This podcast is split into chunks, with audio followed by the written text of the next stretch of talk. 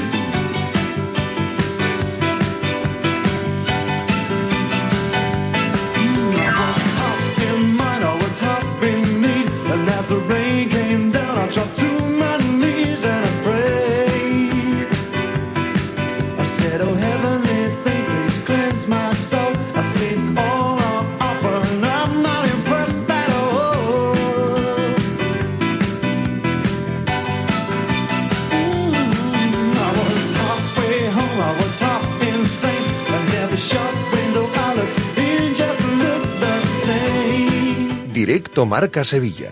Agustín Varela.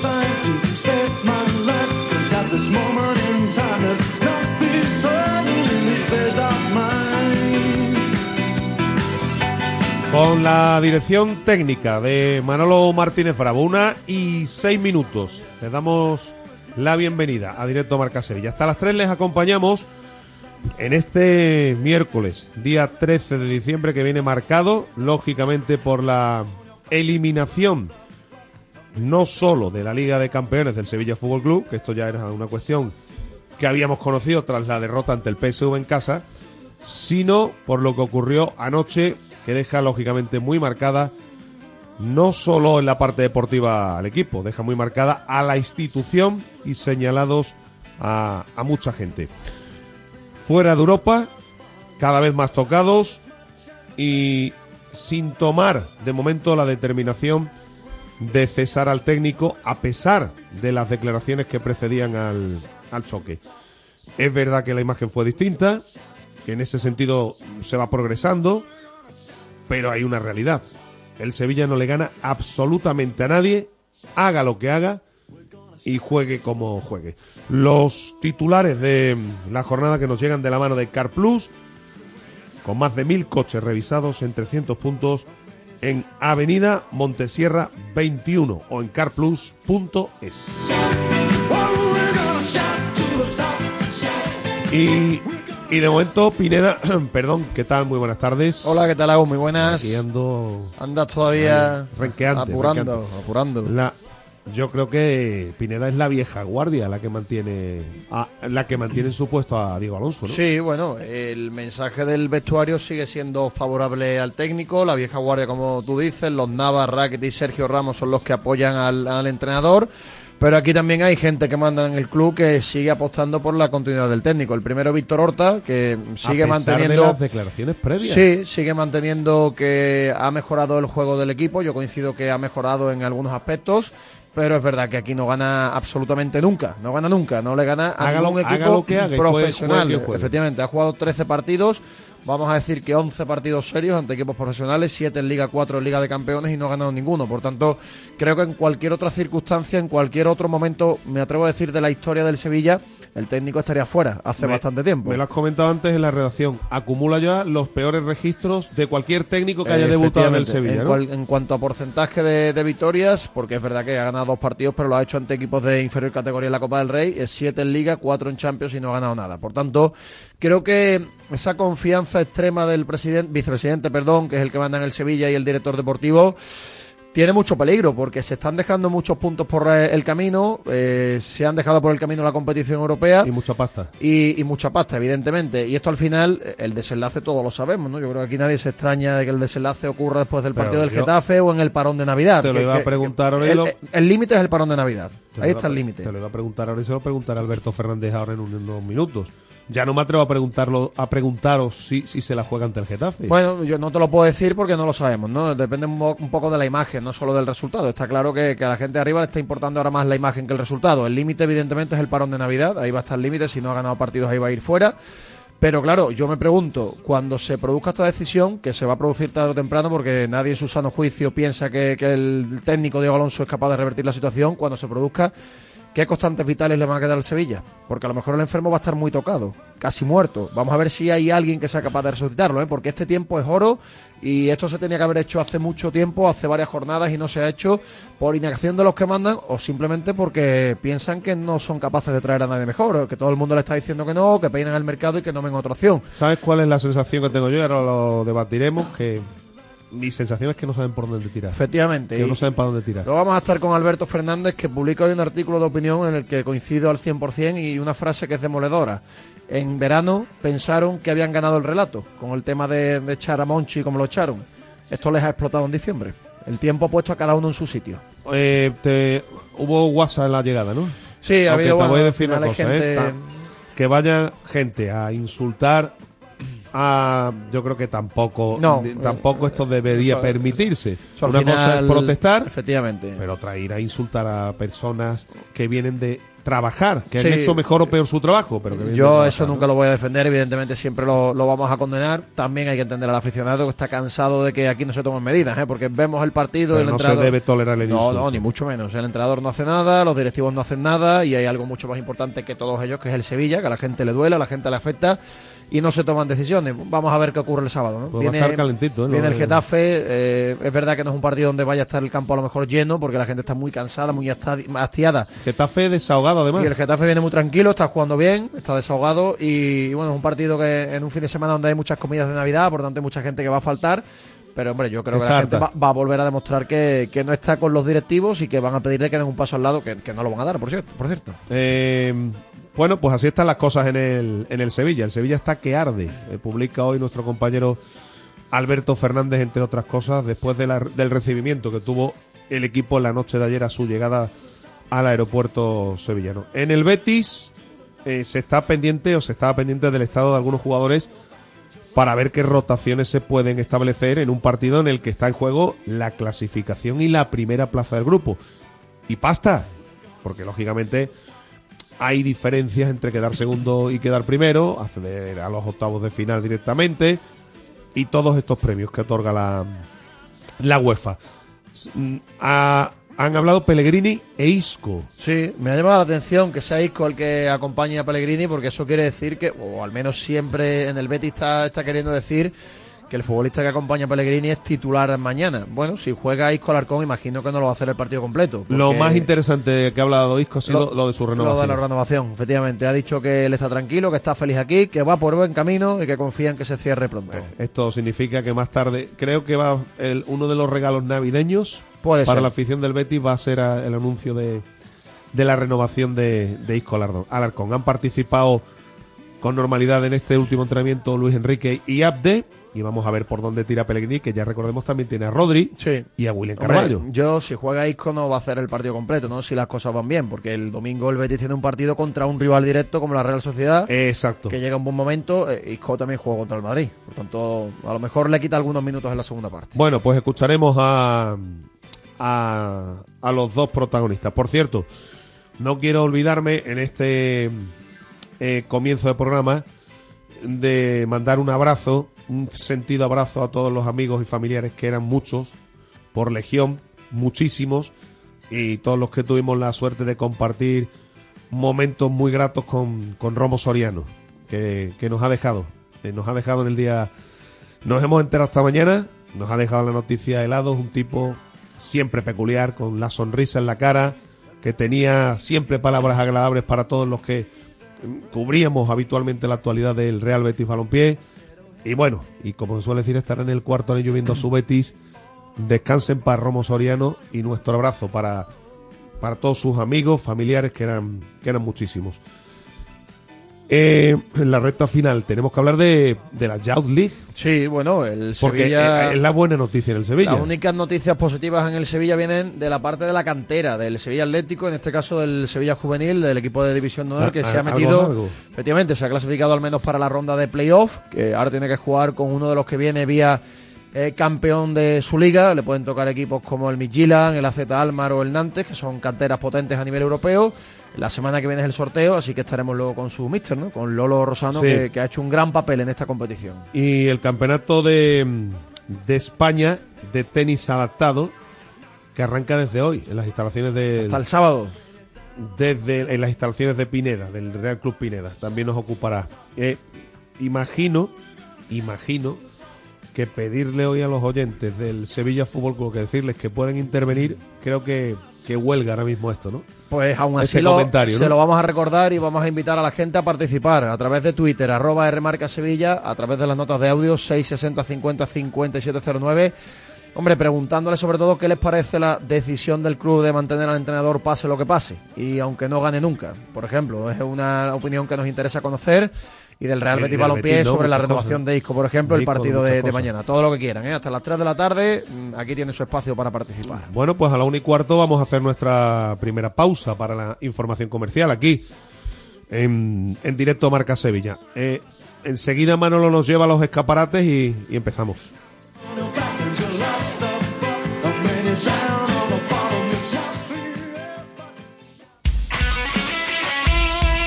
Radio.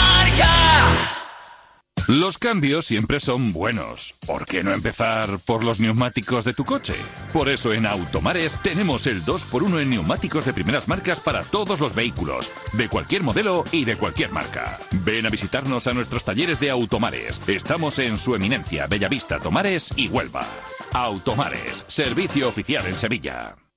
¿La factura de la luz te deja electrificado? Pásate a Insolac Renovables. Instala paneles fotovoltaicos de autoconsumo y genera tu propia electricidad. Aprovecha las nuevas subvenciones del Plan Ecovivienda. Hasta el 80% de ayuda para la instalación fotovoltaica en viviendas. Infórmate en insolacrenovables.com. Insolac, expertos en energía renovable desde 2005. En diciembre ahorrarás en Confisur. Tu cas de confianza, alimentación, bebida, droguerías, golosinas y también pastelerías. Confisur. ¡Oh, oh! Ahorrar es saber dónde comprar. Confisur, tu gas de confianza en el sur. Los regalos, la ilusión, las luces. Es la Navidad de Sevilla Fashion Outlet. La Navidad está llena de emoción. Y tu destino de compras favorito también. Vive una Navidad llena de sorpresas en Sevilla Fashion Outlet. Ven, y esta Navidad estrena Fashion Outlet. Mmm, Sevilla tiene un color especial. Sí, el azul de Carplus. ¿Carplus? El nuevo concesionario de vehículos de ocasión de Sevilla que celebra su gran apertura en la avenida Montesierra 21. Ah, ¿es el que tiene más de mil coches con precios especiales de apertura? Exacto. Visita su nueva tienda o entra en carplus.es. Si quieres seguir al minuto toda la actualidad deportiva, ser el primero en enterarte de las noticias más relevantes y vivir todo el deporte en directo, descárgate ya la app de marca. Resultados y clasificaciones, los mejores directos, agenda de televisión, notificaciones personalizadas de tu equipo, modo oscuro y mucho más. Accede al instante a la información deportiva que más te interesa con marca, la app número uno para vivir el deporte. A las ocho y cuarto en A Diario, la tertulia que escuchan los aficionados al deporte y los deportistas, como Feliciano, el tenista. Son Radio Marca, en la tribu también, que me la pongo cuando voy al colegio con, con el niño. Me gustaría hablar un poco de, de, de Ancelotti y, y de esa corriente que hay un poco de que es un buen gestor, o sea, un, un entrenador que tiene el currículum que tiene Ancelotti, que ha conseguido lo que ha conseguido en el Madrid. Pero es que Ancelotti eh, me parece el mejor entrenador que puede tener el Real Madrid. La tribu. Radio Marca.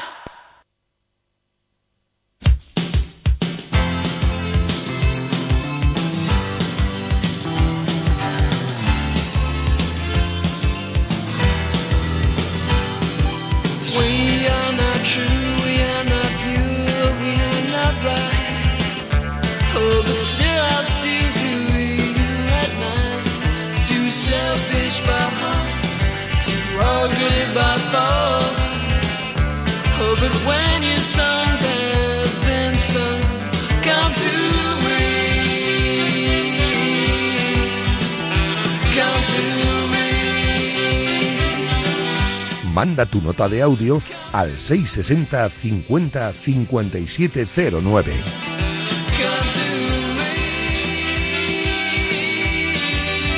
Come to me. Una y 19. La situación demanda un análisis profundo ¿no? y pormenorizado de todo lo que está aconteciendo. No, no es uno, no son dos los culpables, son mucha gente, decisiones que se han ido tomando. Y lo cierto y verdad es que hablaba ahora con Pineda, micrófono cerrado. En enero se van a cumplir dos años.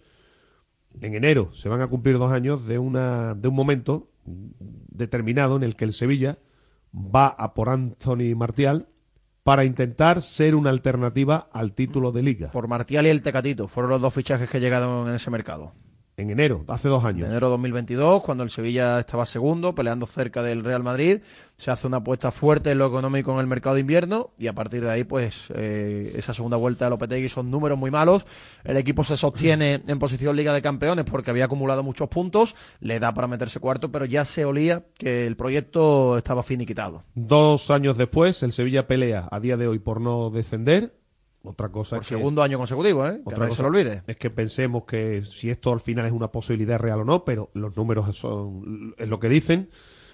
Y está por primera vez desde hace muchísimo tiempo sin la competición europea. Desde la 12-13, que no compitió, no se clasificó para Europa, desde Pues hace entonces 10 años. siempre ha competido a partir de la que no se ronda. veía en estas Eh, circunstancias en, en la entidad sevillista. Diego Alonso no lo está haciendo bien, no le gana a nadie. Diego Alonso no ha venido solo. Eh, Víctor Horta, la planificación, Víctor Horta no ha venido solo. Los que mandan, ya lo hemos visto, más preocupados de otros menesteres que de, sostener al club en la élite. Y lo cierto y verdad es que puede ser la situación más delicada o una de las situaciones más delicadas en lo que llevamos de siglo en la entidad en la entidad sevillista. Eh, querido Alberto Fernández, ¿qué tal? Muy buenas tardes. Buenas tardes, compañeros, ¿qué tal? Dos años hace de ese fichaje con el que Sevilla intentaba ser una alternativa al título, no un siglo, ¿eh? Sí, evidentemente no es por esos dos jugadores, ni por esos dos fichajes, ni por apostar a, a caballo ganador queriendo eh, o tratando de ir a por más, a un objetivo ambicioso, sino desde que ese momento de enero de, de 2022 empieza el equipo un descenso, un descenso en resultados. No eh, me he parado a mirar los números, pero bueno, si mirásemos los números sería dramático ver los partidos ganados desde ese enero de 2022 hasta la actualidad. Eh, se ha ido un proyecto que tocó techo, eh, se ha ido deshaciendo, eso pasa mucho en este deporte. Hay un proyecto con un, núcleo de jugadores que tocan techo y cuando tocan techo empieza a descender y descender, pasa a descensos más paulatinos y otros más dramáticos. En este caso el del Sevilla está siendo bastante dramático porque ha ido bajando eh, no los escalones sino pisos de tres en tres, ¿no? Entonces no se encuentra ahora mismo la, la entidad en una situación muy grave, muy complicada, con tres años de déficit, con un cuarto seguro también de déficit, teniendo que pedir un crédito, con una plantilla envejecida y devaluada, que Víctor Horta ha tratado de meterle mano este verano con lo que ha podido, pero aún así, evidentemente hay decisiones estratégicas, y yo siempre lo quiero remarcar y lo remarco hoy. Es la del entrenador, me da igual Mendilibar, me da igual Diego Alonso, la del entrenador, que si tú no tienes un entrenador de nivel, tu plantilla con buenos jugadores, regulares jugadores, incluso malos jugadores, te puede dar rendimiento o no dar rendimiento. Esto es tan sencillo, Agustín, como cuando tú tienes un entrenador. Si todos los jugadores están por debajo de su nivel, es que el entrenador no está dando el nivel. Es que el entrenador no tiene que hacer magia, tiene que los jugadores, según el nivel que tú tengas, si tú tienes jugadores para ser cuarto, tienes que esos jugadores jueguen al nivel de ser cuarto. Si los jugadores juegan a nivel de ser decimosexto, entonces tu trabajo lo estás haciendo mal y no hay más, no hay más lectura que hacer. Eh, ahora analizaremos mm, la parte meramente deportiva, pero como tú bien has reseñado, la eliminación europea deja, deja muchas más cuestiones. No solo ya, evidentemente, el rédito económico, que es mucho, y no solo ya aquello de que el aficionado diga, "Uf, ahora a ver qué vamos a hacer, acostumbrados a tantos años entre semanas, sino qué vas a hacer con una plantilla de muchos futbolistas, con un entrenador que no sabemos, bueno, no sabemos, no, lo sabemos, que no tiene experiencia en este tipo de avatares de hacerse cargo eh, ahora, a partir de ahora, de un plantel que vamos a ver cómo lo sobrelleva, quién va a jugar domingo a domingo, en fin, son muchas situaciones eh, que rara vez en los últimos tiempos se han dado en el Sevilla y con las que va a tener que convivir la entidad a partir de ahora, Alberto. Hombre, sí, aparte, tú tienes 25 fichas Mm. Y vas a jugar, tú lo has dicho bien, eh, una competición y media, porque yo la Copa sí es otra competición, pero se juega casi todo en el mes de enero y prácticamente a partir de febrero puedes, si llegas, eh, puedes llegar a semifinales o cuando se dispute la final, ¿no? La ya te Copa quedas solo son con la Liga. hasta semifinales, Alberto, tres partidos. Ya si te metes en semi, pues sí hay un par de ellos más, pero son tres partidos. Por tanto, lo que tú dices, una Eh. competición y media. Claro, entonces con una competición y 25 fichas profesionales, al caerte de Europa, eh, son dos cosas, económicamente y deportivamente hablando. Entonces, con 25 fichas, ¿a cuántos jugadores tienes que dar salida? Y si encima tenías eh, intención de ir en enero a por dos, tres, cuatro refuerzos, eh, ¿a cuántos más tienes que dar salida? O sea, si tú te tienes que quedar a lo mejor con dos competiciones, competición y media, como decíamos, con 20, 21, más los que quieras fichar y encima sin dinero. Porque es que vas a perder, según tu presupuesto, que lo presentaron el día 4 de diciembre, a beneficios cero, o sea, quedándose ingresos y gastos en cero, era con 80 millones en competiciones. Van a superar algo los 50 porque la Champions de hoy da mucho dinero, incluso si no ganan los partidos. Pero a partir de ahí ya te, te quedas parado, o sea, que vas a tener ya un menos 30 ahí. Con un menos 30, dime a mí, si tienes que pedir un crédito, ¿cómo va a poder el Sevilla fichar? Porque que en esta plantilla devaluada, ¿qué puede vender el Sevilla en este mercado de enero? Claro. Prácticamente nada. O sea, que es que es todo un círculo, un círculo vicioso, donde evidentemente las soluciones no son fáciles y se habla mucho de la reestructuración, de empezar de cero, pero es que empezar de cero con la plantilla de 170 y tantos millones que le cuesta el año al Sevilla tampoco es sencillo. Bueno, pues cierra el Sevilla su participación en último lugar. Seis partidos jugados, eh, dos empates, cuatro derrotas. Ha hecho una Liga de Campeones que... Siete goles Sí. a favor, doce en contra. Se le da normalmente muy mal esta competición. eh, la Liga de Campeones que ha hecho este año no es decente, es indecente. Una Eh, cosa es que tú eh, hagas estos números en un grupo mm, con un potencial importante, pero hacerlo en un grupo en el que estaban encuadrados, más allá del Arsenal, el PSV y el Lens, creo que no está a la y- altura de lo que demanda so- una entidad sobre como el todo Sevilla. por- porque la imagen del Sevilla ha sido la imagen de un equipo incapaz, un equipo impotente que ha jugado algunos partidos mejor, otro equipo peor, otros partidos peor, como por ejemplo el de Holanda y el de ayer de Francia, que lo juega mejor que su rival, Sí. pero aún así es incapaz de ganar, simple y llanamente porque no domina la parte decisiva de los partidos, que son las áreas. Para hacer un gol necesitas 50 ocasiones, para que le hagan un gol necesitas un empujoncito, un balón en largo, un balón a la espalda de los defensas y un error individual como ayer en los pases tanto de Sumaré como de Pedrosa y le hace mucho daño. Y además el equipo anímicamente está cogidito con alfileres. Cuando le dan un golpetazo, Se el derriba. equipo se derriba, como le pasó en Mallorca y se como le derriba, pasó ayer. se derriba. Eh, porque estamos de acuerdo, eh, y muchos oyentes pueden pensar lo mismo, que ayer el equipo hace una buena primera parte. mm, eh, eh, es una primera parte en la que Buena primera parte, pero ocasiones claras de gol, el lanzamiento de... ni- pero, pero que- la mayor, ¿eh? Pero quiero decir un momento, buena primera parte en el sentido de que controla el partido y que va con intención de hacer daño. Pe- Otra cosa pero es, ocasiones tiene un tiro desde fuera Eso del área es, y el libre indirecto. Es que para no- de contar. Y luego la segunda la de Pedrosa. es que no he terminado. Otra cosa es, otra cosa es, hombre, digo, hace una buena primera parte teniendo en cuenta los bodrios que nos hemos tragado con Diego Alonso al mando. Eh, eh, una cosa es a, a donde pongamos el listón, Alberto. Lo que quiero decir es comparando que el equipo va, bueno, pues progresando en ese sentido mm, poquito a poco, de acuerdo. Pero es que aquí hay una cuestión que yo creo que es la que, mm, bueno, es la que, de- la que manda en el fútbol y la que está en mente de todos los sevillistas. Haga lo que haga, juegue quien juegue y juegue como juegue, no le gana absolutamente a nadie. Hombre, esa es la base de todo, ¿no? Pero yo decía que niego un poco lo mayor en el partido de ayer, que es verdad que no me parece que el Sevilla haga mal partido, haga mal planteamiento, Mm. pero también yo quiero partir de la base de que el rival le vale el empate. Eso, para empezar condiciona Mm, Ya. el ritmo del partido o, o la- o los condicionantes del partido. Ya. Entonces el Sevilla controla 70 metros de campo, pero su área en la primera parte no se la atacan, pero es que tampoco sabe pisar bien el área rival. Que el Sevilla es de estos equipos que si tengo la pelota, descanso con la pelota, controlo el partido, pasan pocas cosas, pero claro, si tú no rematas a puerta o rematas una vez de lejos, así no vas a ganar el partido tampoco. O sea, es que voy a más, es que no, en ningún momento le vi al Sevilla el momento de decir, en este momento se va a llevar el partido.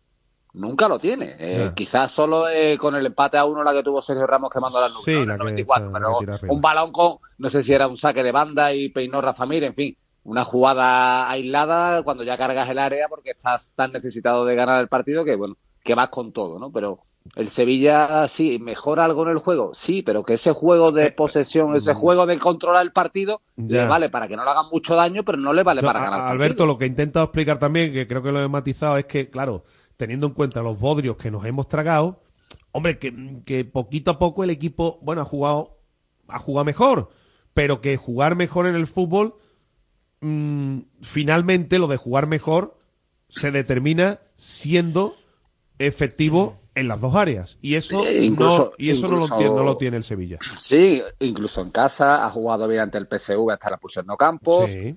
No jugó mal ante el Villarreal, pero Dimitrovic sacó dos balones de. Ante de el Villarreal palos, o sea que- concedió, pero ante el Villarreal concedió.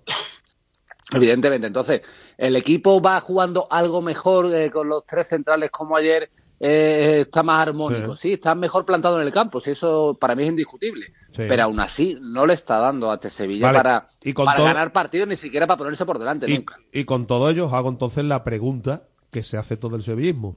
Y llegados a este punto, ¿entendéis que Diego Alonso siga siendo entrenador del Sevilla? Yo no, pero desde hace 3-4 semanas. Y me explico. Cuando tú tienes un proyecto que viene de largo plazo con una trayectoria importante, el entrenador se ha ganado quizá el margen. Y se lo ha ganado con rendimiento, como le pasó a Lopetegui, que es verdad que se veía que el proyecto estaba finiquitado, que los últimos meses de competición, y ahí se puede llegar a entender que se le dé más confianza de la cuenta. Pero es que este entrenador llega en el mes de octubre buscando una reacción inmediata. Y como esa reacción inmediata no llega, son 11 partidos serios, 11 partidos ante equipos profesionales y no ha ganado ninguno. Por tanto, no hay ningún tipo de circunstancia, de argumento válido para que este técnico se siga sentando en el banquillo del A Sevilla. pesar de esa supuesta mejoría en Es el que me da igual, la, el- la- la mejoría está cogidita con alfileres y tiene mejoría en algunos aspectos que, que para el fútbol de verdad no valen para nada. Ya. Porque tanto la, la mejoría es mejorar en las áreas, ser más efectivo, crear más ocasiones y defender mejor. Y eso el Sevilla no lo hace. Por tanto, no- no- en cualquier tipo de circunstancia distinta, con otro entrenador, en otro momento de la historia del Sevilla, en cualquier momento distinto de la historia del fútbol, este entrenador estaría en su casa desde hace tres o cuatro semanas. Es que no hay, no hay por dónde cogerlo. Alberto. Sí, lo ha explicado bien Pineda, ¿no? Es, es difícil de entender, yo solo pongo lo que sé o lo que también me llega, ¿no? Los De- pesos pesados. se le, ha- se le ha dado más tiempo por, eh, bueno, a ver, el vestuario lo apoya porque el los vestuarios suelen apoyar al técnico que está. Pe- Espera, espera, espera. Alonso, sea espe- Mendilibar. espera, Alberto, que te, te hago una matización. Especifica. Lo apoyan los pesos pesados, porque hay futbolistas dentro del vestuario que están también defenestrados. Bueno, sí, pero que, que te apoye o no te apoye Rafa Mir no, Ya, no ya, cuenta ya. para nada Pero- el club. pero que no es uno Ramos, Rakiti y no es Guder una, sí cuenta para el club, claro, pero que no es un apoyo unánime del vestuario, es lo que te quiero decir. Bueno, no es unánime, pero al final si te apoya el- los pesos pesados, es Es- evidente que es lo que vale. te apoya la, ba- la base, ¿no? Es lo que vale. ¿no? Y es lo que vale porque a esos pesos pesados, y ya lo hemos comentado más de una vez, eh, Mendilibar no es que no les cayese bien. De hecho, con Mendilibar muchos fueron campeones hace seis meses. Lo que ocurre que para su estilo de juego, muchos de ellos en la edad actual, eh, les costaba más con Mendilibar que ahora con Diego Alonso. Que fútbol más de control, más de ritmo más bajo, más de llevar la pelota poquito a poco hacia arriba y nada de defender con 40 metros a mi espalda. No hablo solo de los centrales, hablo del equipo en general, ¿no? Entonces, ese apoyo de Alonso lo puedo entender, pero también el club tiene que tomar cartas en el asunto, ¿no?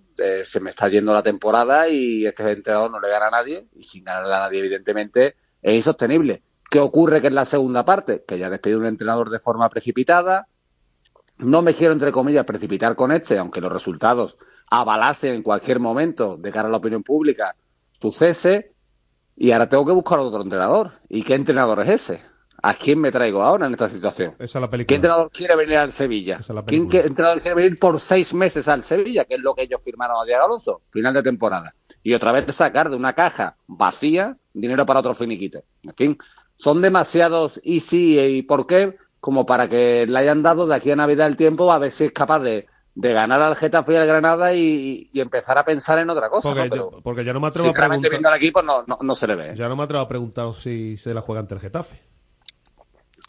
No, yo ya expliqué el otro día, Agustín, que la idea del club era aguantarlo hasta el parón de Navidad, porque es que después del Getafe hay dos partidos en cinco días. Solo se lo ¿A qué llevaría por delante. claro, solo, Atlético? solo se lo podría llevar por delante, Alberto, una, una catástrofe contra el Getafe. Que venga aquí el Getafe y te gana 0-3, por ejemplo. Ahí sí se pueden precipitar lo- los acontecimientos. Pero la, la idea que, que tiene el club es esa: darle ese margen, a ver si de aquí a Navidad gana algún partido y ver qué, qué- qué se hace. A ver, yo decía antes lo de todo el vestuario porque hay que, hay que tener en cuenta aquí una cosa. ¿eh?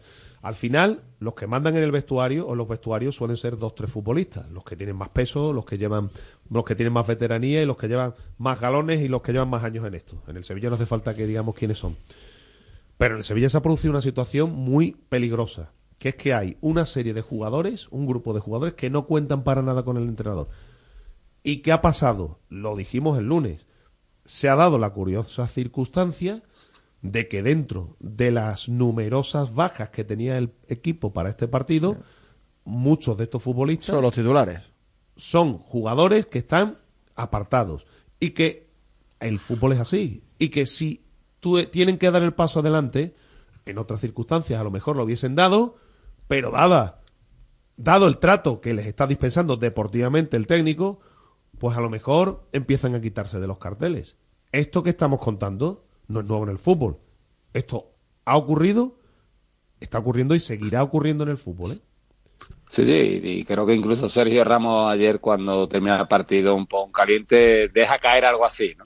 O sea, aquí hemos venido muy pocos los que vamos a defender el escudo del Sevilla, como dejando caer que había quien no había viajado eh, por eso cuestiones no realmente graves Eso es, en cuanto a su estado físico, ¿no? Bueno, pues también puede haber en el vestuario cierto cierto enfado con algunos compañeros, pero vamos, creo que el club ahí sabe perfectamente detectar por dónde van los tiros y, y evidentemente en el mercado de se va a tratar de mover el Sevilla en cuanto a salida. Otra cosa es que lo consiga. Eh, porque aquí podemos hablar muy fácil de mover, de traspasar o colocar a Rafa Mir, a Joan Jordán y a cuatro o cinco jugadores, pero bueno, ¿quién asume esa ficha? ¿Quién asume esas amortizaciones de sus fichajes? En fin, todo lo que ya sabemos que es el fútbol y, la dificultad que tiene. Así que el Sevilla, y volvemos al inicio de todo esto, tiene una complejidad no en enero, de cara a los próximos mercados, bajando muchísimo su presupuesto, teniendo que bajar mucho el gasto en primera plantilla, como quitarse a ciertos jugadores que evidentemente o los ha renovado por mucho tiempo, o le pagan mucho dinero y no se van a bajar el sueldo, o tampoco tienen valor de mercado para poder soltarlo.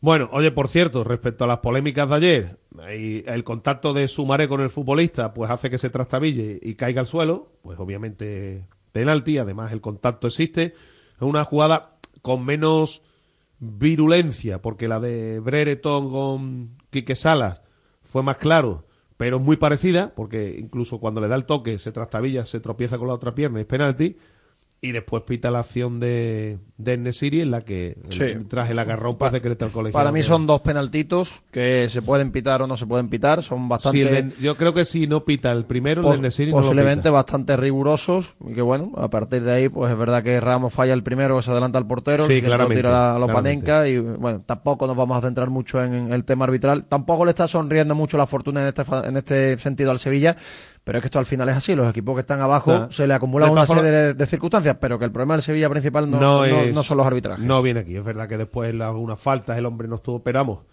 que un penalti para cada uno y, y poco más. Y poco más. Y vamos a ver que. Sergio, Sergio Ramos se quejó amargamente del penalti que le pitan en contra del Sevilla.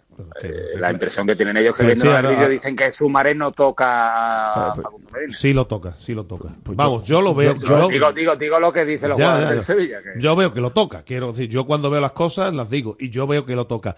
Le toca ligeramente. El, el futbolista se trastabilla y se tropieza con una pierna con la otra. Pues lógicamente, ahí si lo ve el colegiado, tiene que pitar penalti. Pues Sergio Ramos, obviamente, tiene su, su particular visión de las cosas. Pero en esta ocasión yo creo que lo toca. A partir de aquí, vuelvo a repetir que quedarse, como decía Pineda, en lo que está ocurriendo con los árbitros, pues no sería lo, lo más correcto. Hubo WhatsApp, Alberto, te he leído a la llegada, ¿no? Sí, bueno, también. Lo típico. eh, compañeros, sí. eh, no, no sé el número porque yo no estaba allí, pero bueno, un Nada. grupo muy pequeñito de aficionados lanzando. Que hay que tener ganas. Bastante, bastante feo, sí, de ir de madrugada allí a insultar, a a insultar, insultar, hombre, a insultar durante un rato a, a personas que, bueno, hacen su trabajo, Eso mejor o peor, pero están haciendo su trabajo, no Hombre, están haciendo favor. otra cosa. Pues nada, me- a ver qué bonito sería que estos que fueron allí, no, no sé si tendrán trabajo a que se dedicarán las criaturas, que fuesen a insultarles también, ¿no? A sus sitios habituales. Que alguien pueda que decir, mire usted, que estamos enfadados, pues sí, para eso está el foro adecuado, que es el sábado, en el estadio, y bueno, pues gritar fuera, fuera, o dimisión, o lo que se quiera gritar. Pero ir a un aeropuerto, a poner de vuelta y media, y a insultar a gente que viene de, de jugar mejor o peor al fútbol, bueno, es que esto yo creo que, en fin, lo de siempre, lo que ha ocurrido y lo que va a seguir ocurriendo, que hay gente, hay gente para todo. Pues nada, Alberto, mm, a ver qué ocurre. Eh, te seguimos leyendo. Te mandamos un abrazo. Venga, compañeros, un abrazo grande. Hasta luego. Pues nada, la noticia del día, Pineda, de la mano de Insolac, la empresa instaladora de energía fotovoltaica de 2005, aprovecha las subvenciones de hasta el 80% para viviendas, empresas y comunidades de vecinos en Polígono Industrial Nueva Espaldilla, en Alcalá de Guadaira, en el 954-529942 o en info arroba insolarrenovables.com. Por ¿Qué cierto, le, le- le recomiendo a la gente el artículo de opinión de Alberto en marca.com. Eh, creo que es candidato al Blasquez para el año que viene. Un Me artículo que- donde mm, yo creo que desgrana perfectamente la realidad del Sevilla y muchos de los motivos de la, de la situación. Sin pelos en la lengua, creo que es muy interesante, se puede consultar gratuitamente en marca.com. Vamos a oír a Diego Alonso, ¿no? Al Vamos a ello, sí, técnico del Sevilla, hablando un poco de todo, el te- de temas arbitrales, de temas de juego, de temas de mejoría, pero aquí la realidad es que no llegan los resultados. Esto decía el uruguayo. El partido fue lo que vieron todos, ¿no? Un equipo que dominó desde el primer minuto, que, que lo intentó y que evidentemente a nivel a nivel táctico o a nivel de juego nos falta eficacia. ¿eh? No, somos un equipo eficaz a la hora de, de concretar las acciones. Hemos generado mucho y, y no- nos ha costado como partidos anteriores marcar la diferencia. Creo que dominamos eh, en prácticamente todas las facetas, inclusive a nivel defensivo. No dejamos a, a, prácticamente patear la portería. Eh, el, gol o el, penal o el supuesto penal de, del Lens eh, es una acción aislada, eh, porque nosotros lo habíamos minimizado a- al equipo rival y creo que la crueldad es absoluta en el día de hoy. eh. Y no hablo, lo que me preguntaron de la buena suerte, la mala suerte, no hablo de eso, simplemente hablo de que hoy el equipo hizo lo- todo lo que tenía que hacer para, para, para poder ganar el partido, por repetir, nos faltó eficacia y, y la suerte la tendremos que trabajar nosotros de 7 a 7, ¿eh? de 7 de la mañana a 7 de la tarde, que es lo que hago estando en el club. Después, eh, eh, difícil de analizar otro tipo de cosas porque el equipo creo que hizo todo lo que tenía que hacer para poder ganar.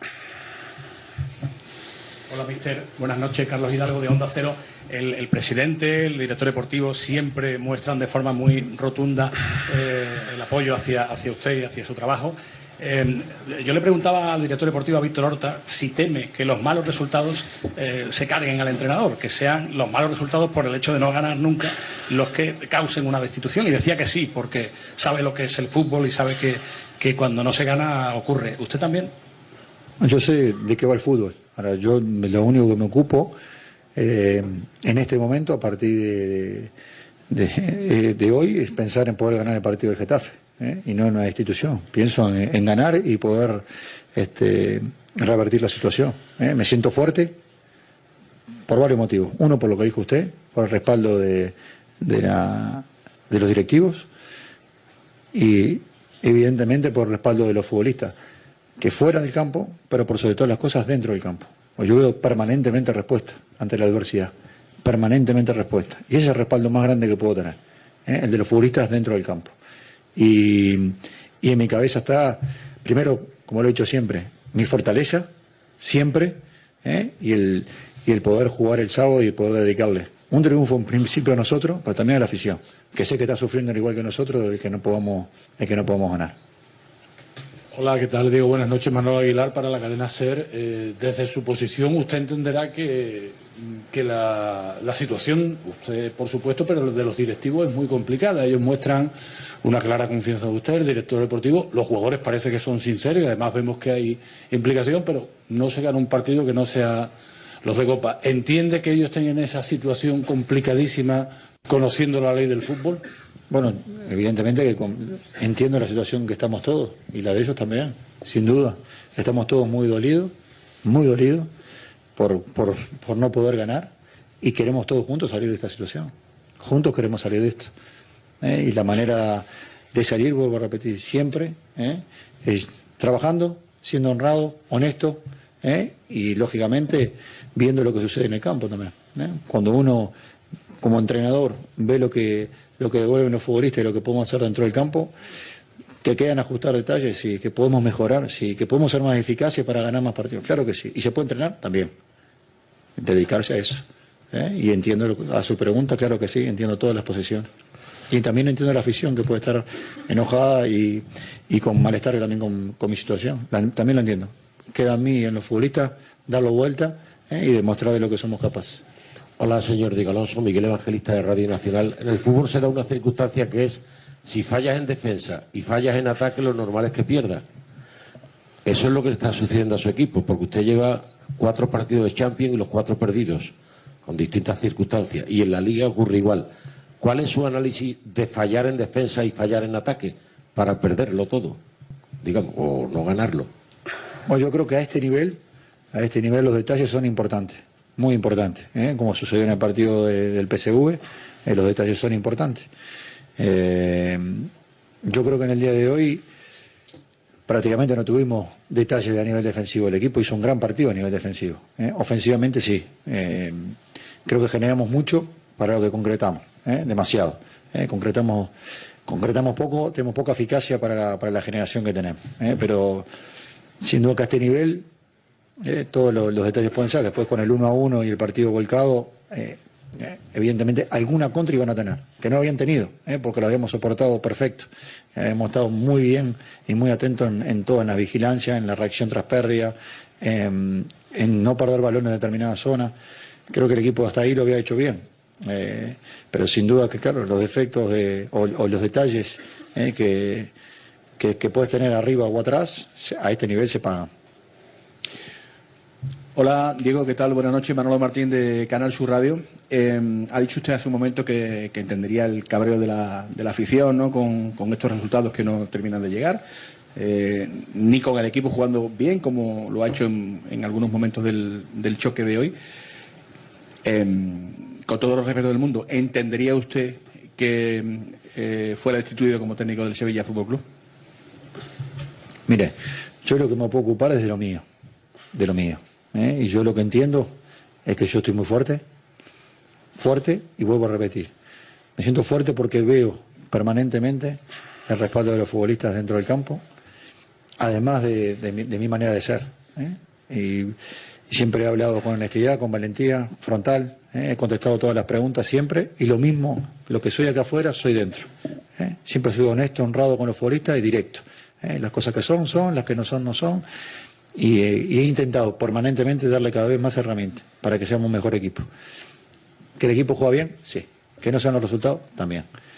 ¿Qué puedo hacer? Seguir trabajando, seguir alimentándome yo para poder ser cada vez mejor entrenador. Es un aprendizaje para mí. Esto no me pasó nunca en mi carrera, ¿eh? nunca. ¿eh? Pero lo que sí sabía que si algún momento me iba a tocar, iba a estar como hoy. Entero y con ganas de revertirlo. ¿eh? Y dedicarle a mi futbolista y a la afición y al club que me ha dado el respaldo las victorias que merecemos. Hola, Manuel González de Canal Sur Televisión.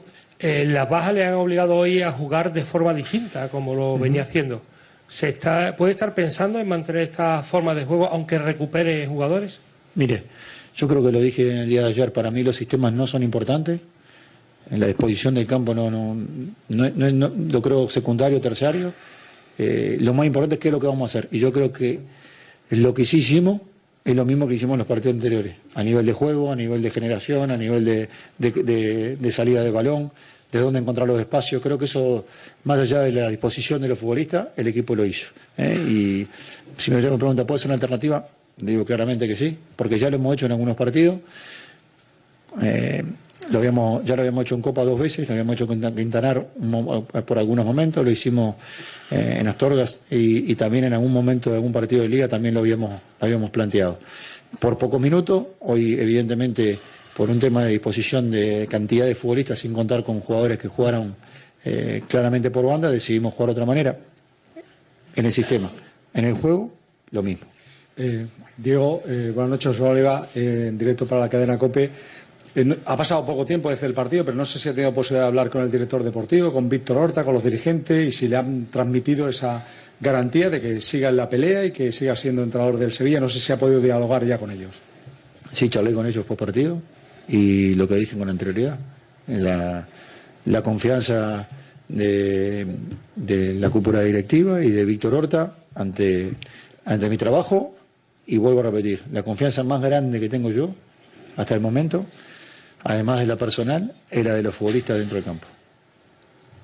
Eh, aquí, Diego, soy David Martínez, de Televisión Española. He hablado antes de, bueno, se ha nombrado aquí mala suerte, etcétera. ¿Usted tiene la sensación de que se va del grupo el equipo que no es peor que los demás y que, y que eh, a lo mejor lo han matado en pequeños detalles, que no se va un equipo que ha sido peor sobre todo hoy y el día de- del PSV?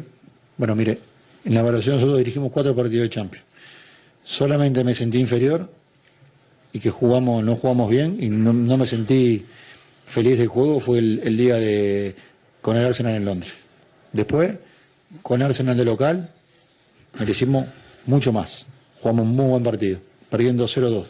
Nos pusimos 2-1 y pues merecimos más. Y los dos últimos partidos de Champions, evidentemente, eran partidos que merecimos ganar. Claramente.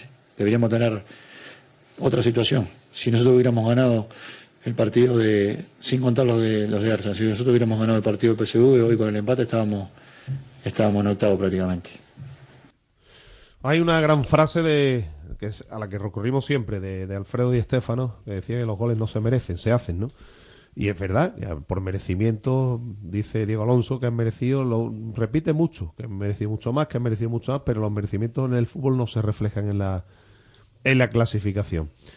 Y cuando las cosas no están saliendo, a pesar de que, bueno, pues él ve una mejoría, que insisto, muchos sevillistas no perciben, obviamente algo tendrá que ver el, el técnico. Más allá de las capacidades o no de la plantilla en algunas determinadas zonas del campo.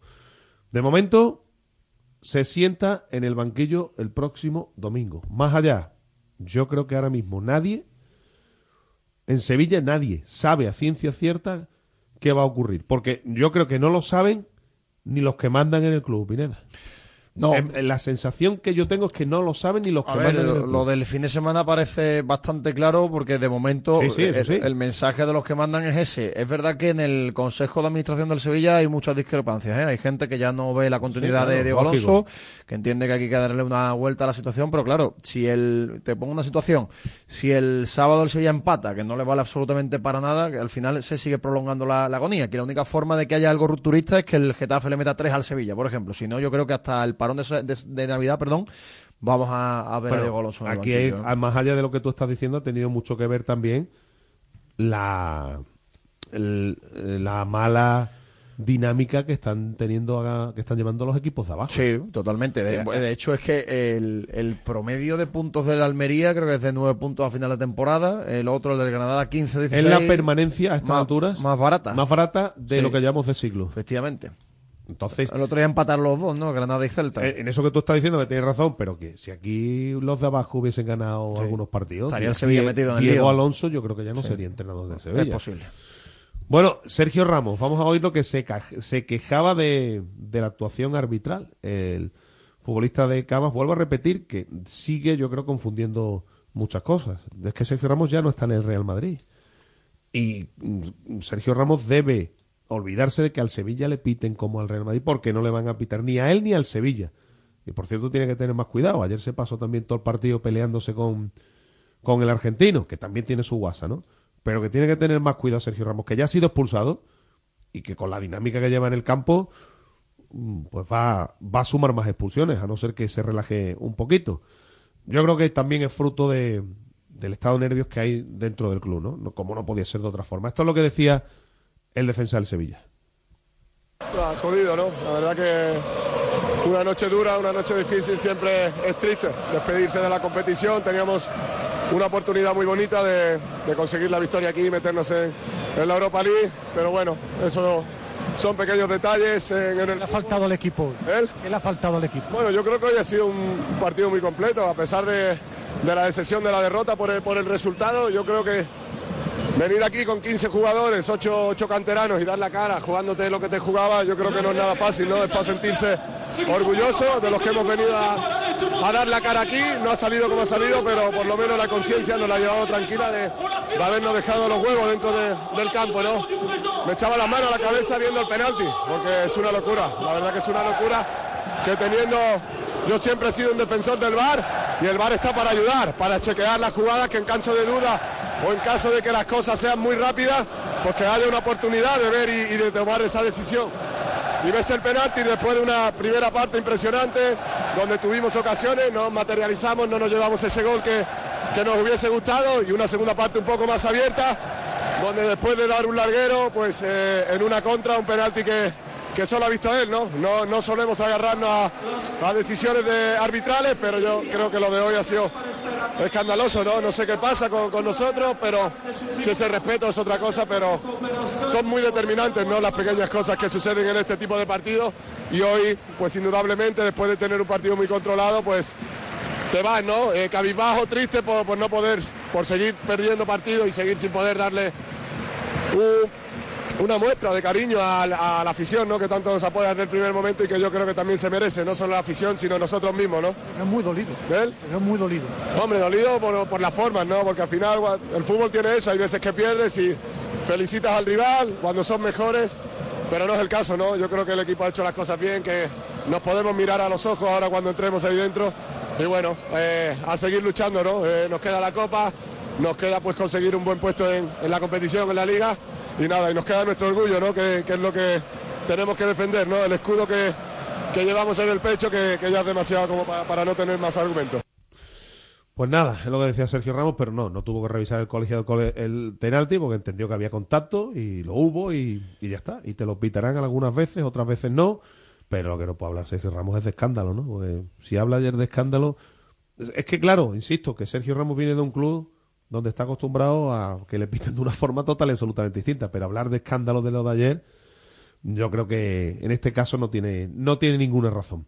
Más allá de que en algunas cosas sí tenga razón, que el Sevilla, pues seguramente en fútbol ayer en juego no fue inferior a su rival, pero lo que determina el resultado de los partidos son los goles. Y el Lens hizo dos y el Sevilla hizo uno.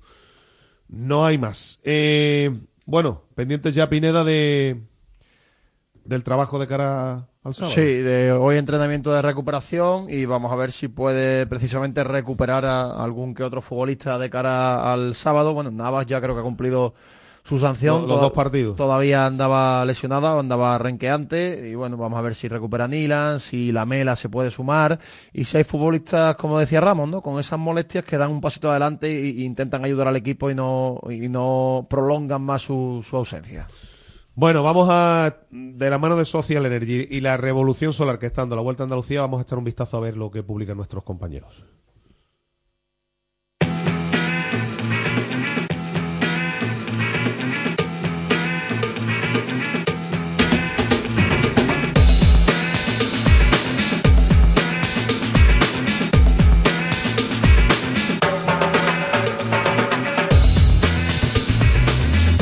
Arrancamos el repaso a prensa con la página web del diario Marca, marca.com, sobre el Sevilla, las consecuencias del adiós europeo del Sevilla y el Sevilla está que arde sobre el Real Betis Balompié, palabras de Pellegrini, al que luego vamos a escuchar. Habríamos firmado poder definir en casa ser primeros en el último partido. También en mucho deporte, el podcast del rotundo fracaso europeo del Sevilla sobre el Real Betis Balompié, palabras de Isco y su renovación, va por buen camino, mi deseo es continuar aquí. Vamos ahora con la página web del Desmarque. Pellegrini, la última jornada en la Europa League. Habríamos firmado estar en esta situación sobre el Sevilla. Palabras de Diego Alonso. Me siento fuerte, siento el respaldo del club y de los futbolistas. Y por último, en Diario de Sevilla, Pellegrini, habríamos firmado llegar aquí en esta situación. Sobre el Sevilla, las frases de Víctor Horta y la sorprendente continuidad de Diego Alonso en el Sevilla.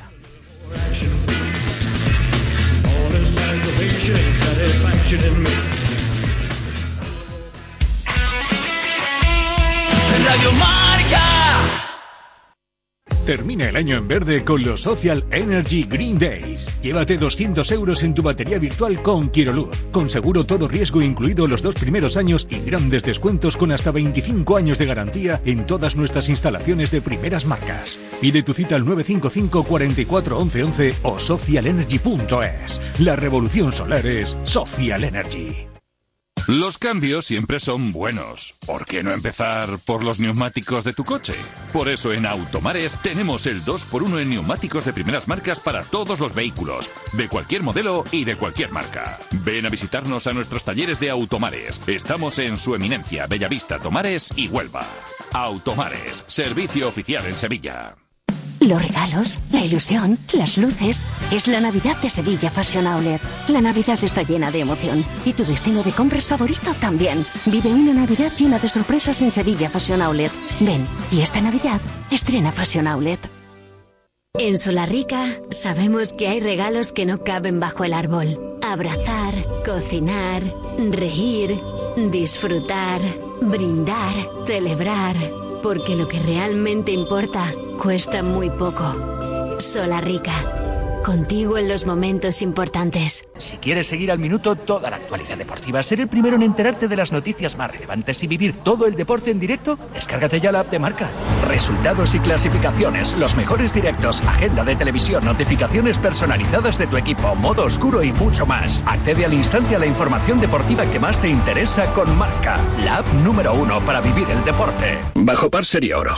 Con Guillermo Salmerón. Y en la tertulia, con Valentín Requena, Iñaki Cano, Fernando Herranz y JJ Serrano. Que esos todos son disfrutones.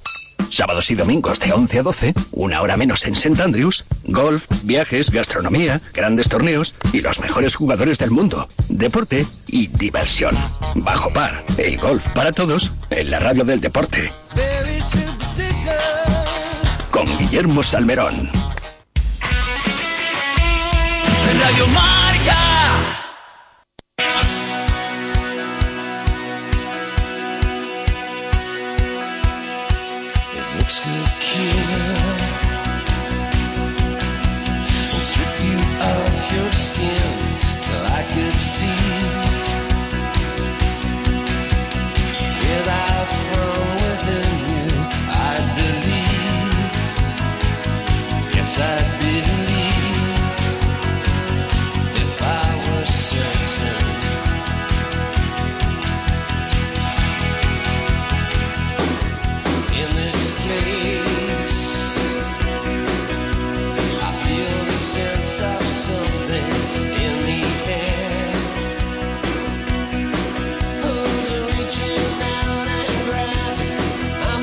Dos y un minuto. Seguimos en directo Marca Sevilla. Benfica, Braga, Lens y Galatasaray. Estos son los cuatro que caen a, a Liga Europa. Tienen que jugar el playoff. Más los, más los, que, los cuatro que, que caigan hoy. Efectivamente.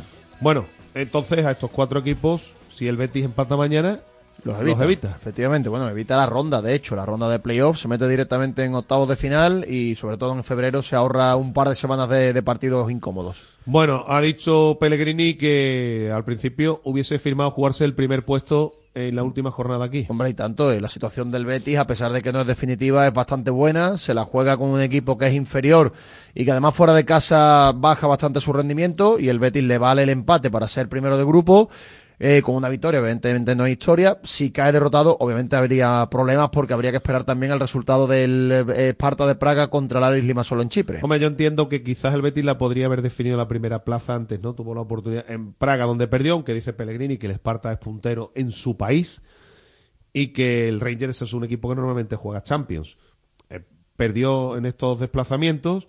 Vamos a ver qué ocurre mañana. Al Betis le vale Pineda, la cuenta está clara, un empate, le deja primero de grupo, a no ser que el Esparta gane en Chipre por tres goles o más.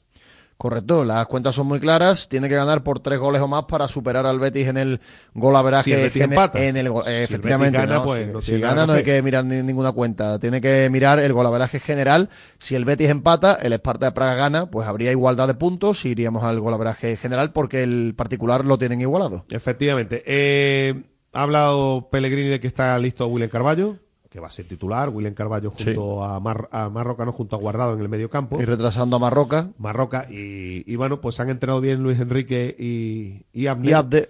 Y Abde, mejor dicho, con lo que... Yo creo que Luis Enrique no va a jugar porque no ha entrenado los dos días previos. No, lo, lo normal es que salga Rodri de inicio. ¿no? Efectivamente, eh, Isco Alarcón ha sido el que ha acompañado al técnico. Lo normal es que Isco sí juegue de titular. Arriba Borja Iglesias y por la izquierda imagino que Abde, ¿no?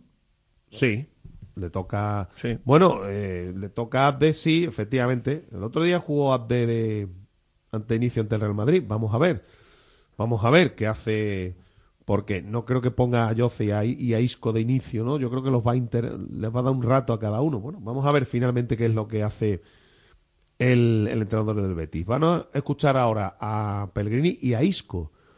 Y la frase de la mañana la ha pronunciado Isco. Sí, bueno, yo creo que es la frase que más esperaban los béticos después del revuelo que se formó también con ese intermediario que habló de cantidades económicas y, y dejó alguna duda sobre su renovación, pero lo cierto es que el futbolista quiere quedarse en el Betis, ha dicho que, que, desea continuar aquí. ha, ha dicho también que si fuera por términos económicos quizás no estaría en el Betis, no, no hubiera firmado por el equipo sevillano y que desea estar aquí mucho tiempo, así que esto es cuestión de ponerse de acuerdo, cerrarse y como tú decías, ¿no? Lo normal es que en Navidad, en enero, sea el regalo navideño del club a, a sus socios. Va por buen camino mi renovación, ha dicho Isco, entre otras cosas, que ha acompañado a Pellegrini en la rueda de prensa previa al choque de mañana ante el Rangers.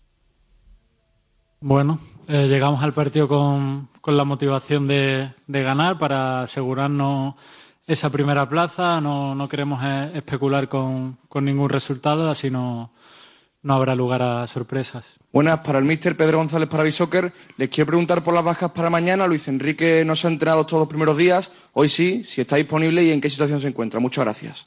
Sí, Luis Enrique no entrenó ayer por, por una molestia, pero no era nada grave muscular, así que va a estar en la lista de, de los citados.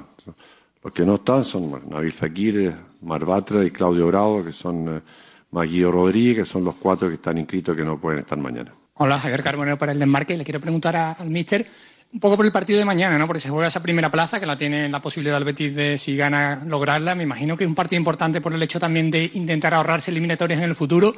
¿Estamos ante el partido más importante del Betis en lo que va de año por, todos estos motivos? No, no creo que sea el partido más importante del Betis. Yo creo que todos los partidos de grupo han sido muy importantes, por eso nos permite estar en esta posición. O sea, al principio de, la Europa League nos dice que vamos a tener que definir en casa el último partido para ser primero, lo habríamos firmado. Un grupo bastante parejo entre todos los equipos. El Rangers es un equipo que juega normalmente la, la Champions, el, el Sparta hoy, hoy día es puntero en su en su país, en, en su, en su competencia, así que el estar primero y tener que seguir aquí en casa, creo que para nosotros es una responsabilidad importante y nos hubiera gustado tenerla y esperamos saberla llevar a cabo con un buen, con un buen partido. Así que todos los partidos son muy importantes, pero los que nos permite, el camino nos permite llegar a esta situación también han sido. Buenas, Manu Colchón para Number One Sport. Para Isco, eh, en el tiempo que llevas en el Betis y para partidos tan importantes como los de mañana, ¿tú sientes que la plantilla te trata como un capitán?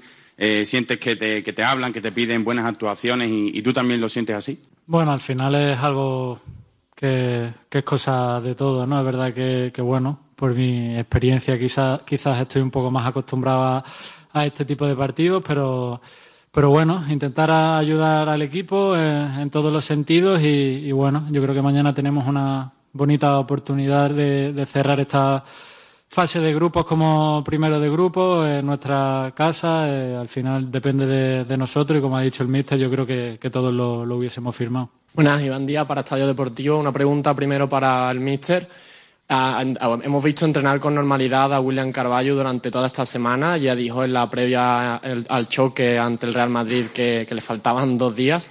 No sé cómo lo ve de, cara al partido de mañana, si está físicamente bien para, para partir como titular. Y para Isco, sé que aún es pronto y estamos para cerrar la, fase de grupos, todavía queda el partido de mañana, pero ¿tienes el sueño de ganar la Europa League con el Betis? Bueno, en cuanto a William Carballo y Rodri, ya la semana pasada entrenaron los dos con bastante normalidad. Rodri estaba un poco más adelantado, así que pudo estar citado para, para el partido con Real Madrid. A William no lo quisimos arriesgar por esto mismo, por, por la Europa League, pero está en condiciones. Seguramente a medida que va pasando los minutos del partido va a ir sintiendo un poco la- el, el tiempo que ha estado ina- inactivo, pero físicamente no tiene ningún problema y futbolísticamente, bueno, no se le olvida jugar, así que esperamos que mañana tenga una muy buena actuación. Sí, la verdad que, que sería muy bonito. Sabemos que, que es muy complicado, pero, pero bueno, yo creo que, que el equipo tiene la ambición máxima de salir a ganar cada partido, e intentar ir pasando poco a poco la- las eliminatorias y bueno, depende de, de cómo juguemos, de, de cómo estemos, pues marcará nuestro destino en, en la Europa League. Buenas por aquí, Isco. Gonzalo Tortosa, el chiringuito de jugones.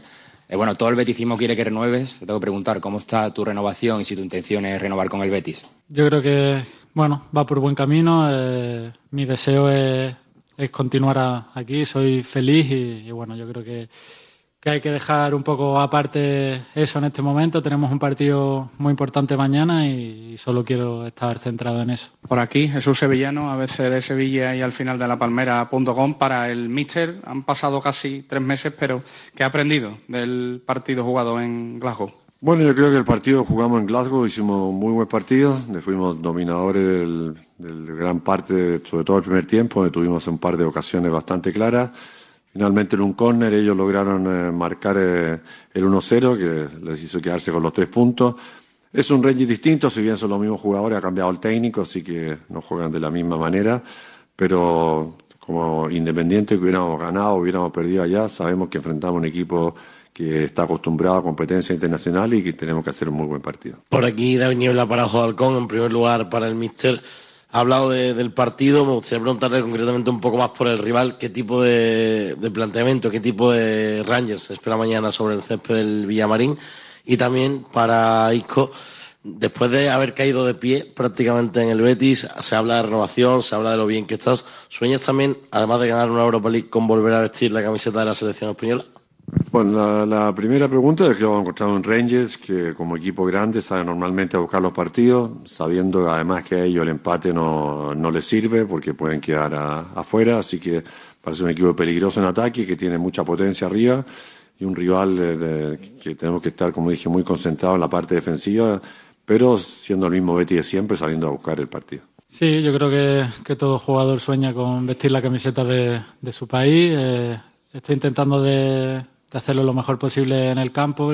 Luego al final hay un seleccionador que es el que toma las decisiones. Sé que hay mucha competencia en, mi posición y, bueno, no pierdo la esperanza. Quiero seguir trabajando y bueno, si tiene que llegar mi momento, pues estaré encantado. Jerónimo Mingolance, Canal Sur Televisión. Una pregunta para Manuel Pellegrini. Eh, para los puestos de centrales hay dos personas y para los puestos en el centro del campo hay dos personas, eh, contando que Marroca juega de central. Y en caso de que esa, que está todo muy, muy ajustado, en caso de que ahí fallara alguien por lo que sea, Dios no lo quiera, que William Carballo viene de, recuperarse tras lesión, ¿hay alguna otra variante? No, esos cuadros no pueden fallar, tienen que estar. Tiene que quedar los 90 minutos jugando bien y sin cansarse ni, ni hacer ningún tipo. Ya veremos si sucede, cuál es la variante que podemos tener. Como usted dice, son pocas las alternativas, pero buscaremos de la solución si es que se produce el problema.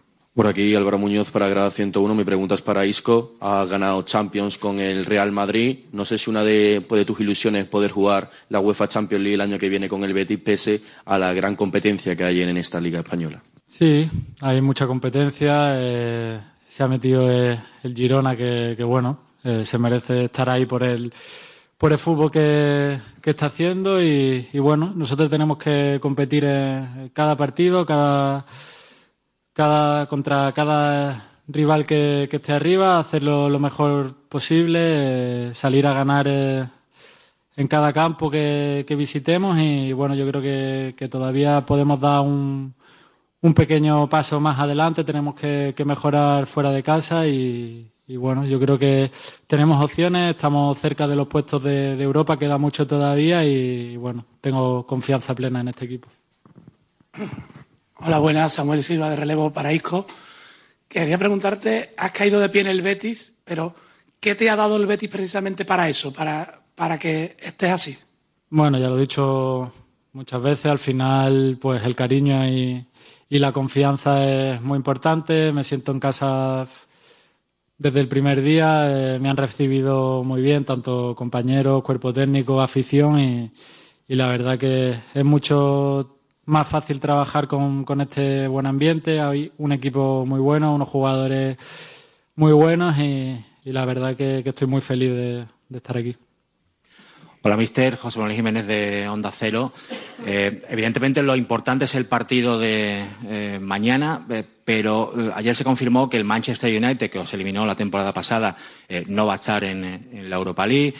Se confirmó que no va a estar tampoco el dominador de la competición, que, que es el Sevilla.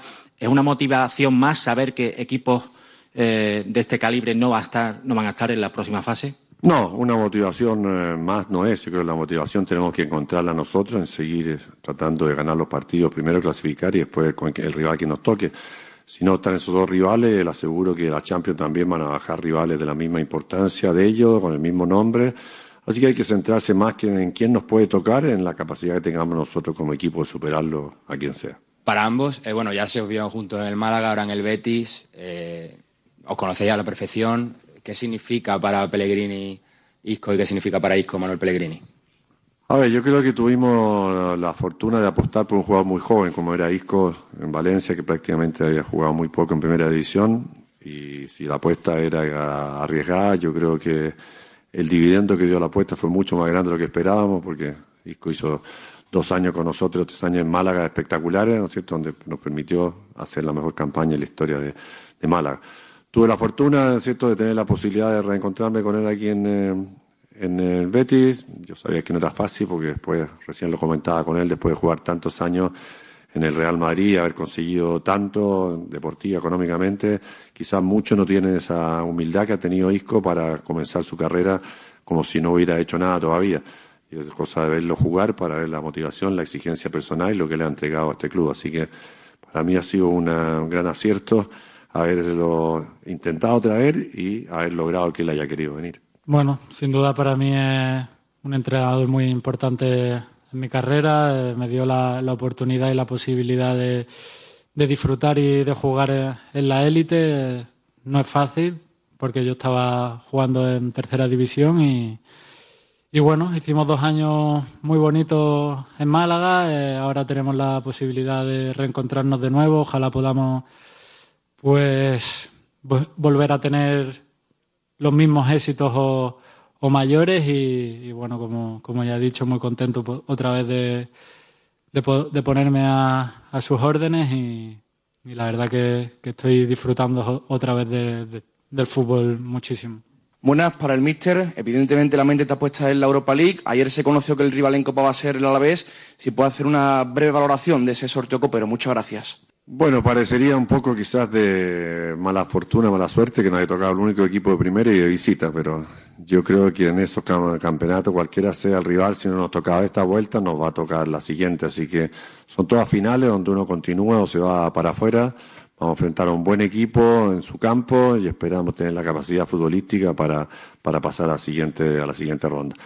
Quizás a uno si le toca un equipo de, segunda o de tercera cree que lo va a ganar con facilidad, cosa que en el fútbol no existe, y por ahí son partidos más difíciles. Así que nos va a exigir, como todos, eh, dar nuestra mejor eh, actuación para poder continuar en la Copa del Rey. Hola, buenas para Isco. Andy Leal de ADN América. El míster ha hablado de tu humildad para estar rindiendo a gran nivel esta temporada. Más allá del entorno, de lo que te ha dado el Betis, ¿qué ha cambiado en el Isco jugador para poder rendir a este nivel, a diferencia de tus últimas temporadas, la pasada en el Sevilla o las últimas en el Real Madrid?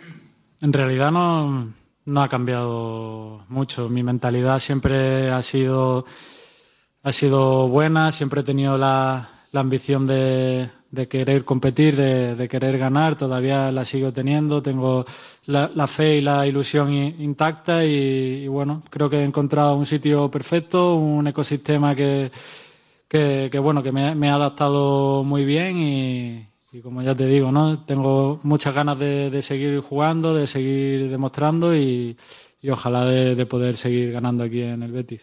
Todo en general, ¿no? El ambiente de- del club, eh, gente que me ha dado mucho cariño, que, que ha apostado por mí a pesar de, de haber estado algunas temporadas que no, no he estado jugando. eh, bueno, al final eso se agradece, la afición me ha acogido bien, el club también, soy feliz y al final pues cuando eres feliz las cosas salen, más fáciles. Mister, ¿están siguiendo desde el club, desde el equipo, el tema de poder quedar eh, quinto y acceder a la Champions, los resultados de los rivales también de, otras ligas, de otros países?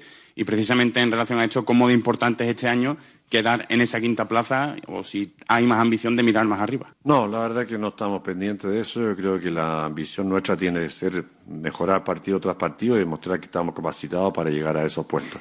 Primero, clasificar en la tabla de clasificación, de clasificación lo más arriba posible en la liga y tratar también de seguir en la Europa League también lo más arriba que te permite a través de otras vías quizás llegar a otros campeonatos. Así que estamos centrados en primero en clasificar y ya veremos a fin de año lo que, hasta dónde nos permite llegar. Hola, Tito González, Mediaset. Eh, Mister, en cuanto a la liga en general, ¿qué opinión le merece la temporada del Girona? ¿Cómo está arriba en la clasificación? Y si cree que podría ganar la liga en España. Y para Isco, después, si no te importa, si has visto muchas veces ese remate de cabeza al postre el otro día y si has pensado, ya tela, ¿no? Un dedito más y era un golazo, ¿no? Bueno, lo del Girona, eh, no solamente porque a lo mejor era un equipo inesperado que estuviera en esa posición, yo creo que es un equipo que juega muy bien al fútbol, pero está con un rendimiento que no lo tienen los equipos más grandes, altísimo, que la está permitiendo casi la primera vuelta ya de la, de la liga estar, eh, estar puntero. Así que no es ninguna sorpresa, tiene muy buenos jugadores, pero mantener ese alto, ese altísimo rendimiento como está teniendo quizás es poco corriente para cualquier equipo. Pero mientras ellos se mantengan en el campo, creo que se lo merecen, se lo merecen ampliamente. Bueno, lo he visto alguna vez cuando los medios no, no hablan de los árbitros. y bueno, una pena que, que no entrase. eh, nos podríamos haber llevado los tres puntos y, y bueno, orgulloso de- del partido que, que hizo el equipo, que no perdió la cara, que jugó de, de tú a tú y yo creo que esta tiene que ser la, ambición de- del equipo, crecer cada partido, mejorar cada, cada partido y así pues podremos con- que- conseguir nuestro objetivo. Bueno, pues había visto, habéis visto en varias ocasiones su remate Isco frente al Real Madrid. La verdad es que ese remate, si el balón llega a ir con un poquito más de efecto, es el típico que entra en el palo y acaba dando, porque da casi por la cara interna del palo. Sí. Pero bueno, no bueno, efe- efecto un par de centímetros más a la derecha. Sí. Si va un par de centímetros más a la derecha, pues el Betis se lleva tres puntos. Estábamos hablando ahora de. Eh, Es verdad que no, no se le da especialmente bien el remate de cabeza, pero esta temporada, como llega tantas veces desde segunda línea, eh, se mete mucho en esa zona de centrales y sorprende. Habitualmente está rematando mucho de cabeza. ¿eh? Le marcó un golazo en competición europea. Eh, eh, estábamos hablando que quién será el lateral derecho. Porque, hombre, Pellegrini considera que el lateral derecho, lateral derecho es Bellerín. Que el otro día, recordemos, no jugó. Estaba yo pensando que si el otro día Bellerín hubiese, no hubiese estado sancionado, eh, ¿qué hubiese pasado? Porque Ruibal no, no hubiese marcado el gol que marcó. Bueno, se marcó la segunda parte, a lo mejor ya estaba rival en el campo. Bueno, ya, ya, pero los la- la- la- las curiosidades del fútbol, ¿no? Entonces, claro, eh, Bellerín ya está apto para jugar en Anoeta. Mañana yo creo que juega Ruibal otra vez, ¿no? Sí, y puede tener un rato Bellerín en un momento dado. Es posible, es posible, para que juegue ya Bellerín en la noeta y eh, quizá el domingo ver el once más titular, digamos. Mañana las rotaciones y el domingo el once más titular. No olvidemos que lo de mañana es muy importante, pero eh, lo del domingo es un rival directo, donde es verdad que en esa igualdad que hay entre el quinto, el sexto y el séptimo, pues los enfrentamientos entre ellos al final también decantan mucho la, la balanza.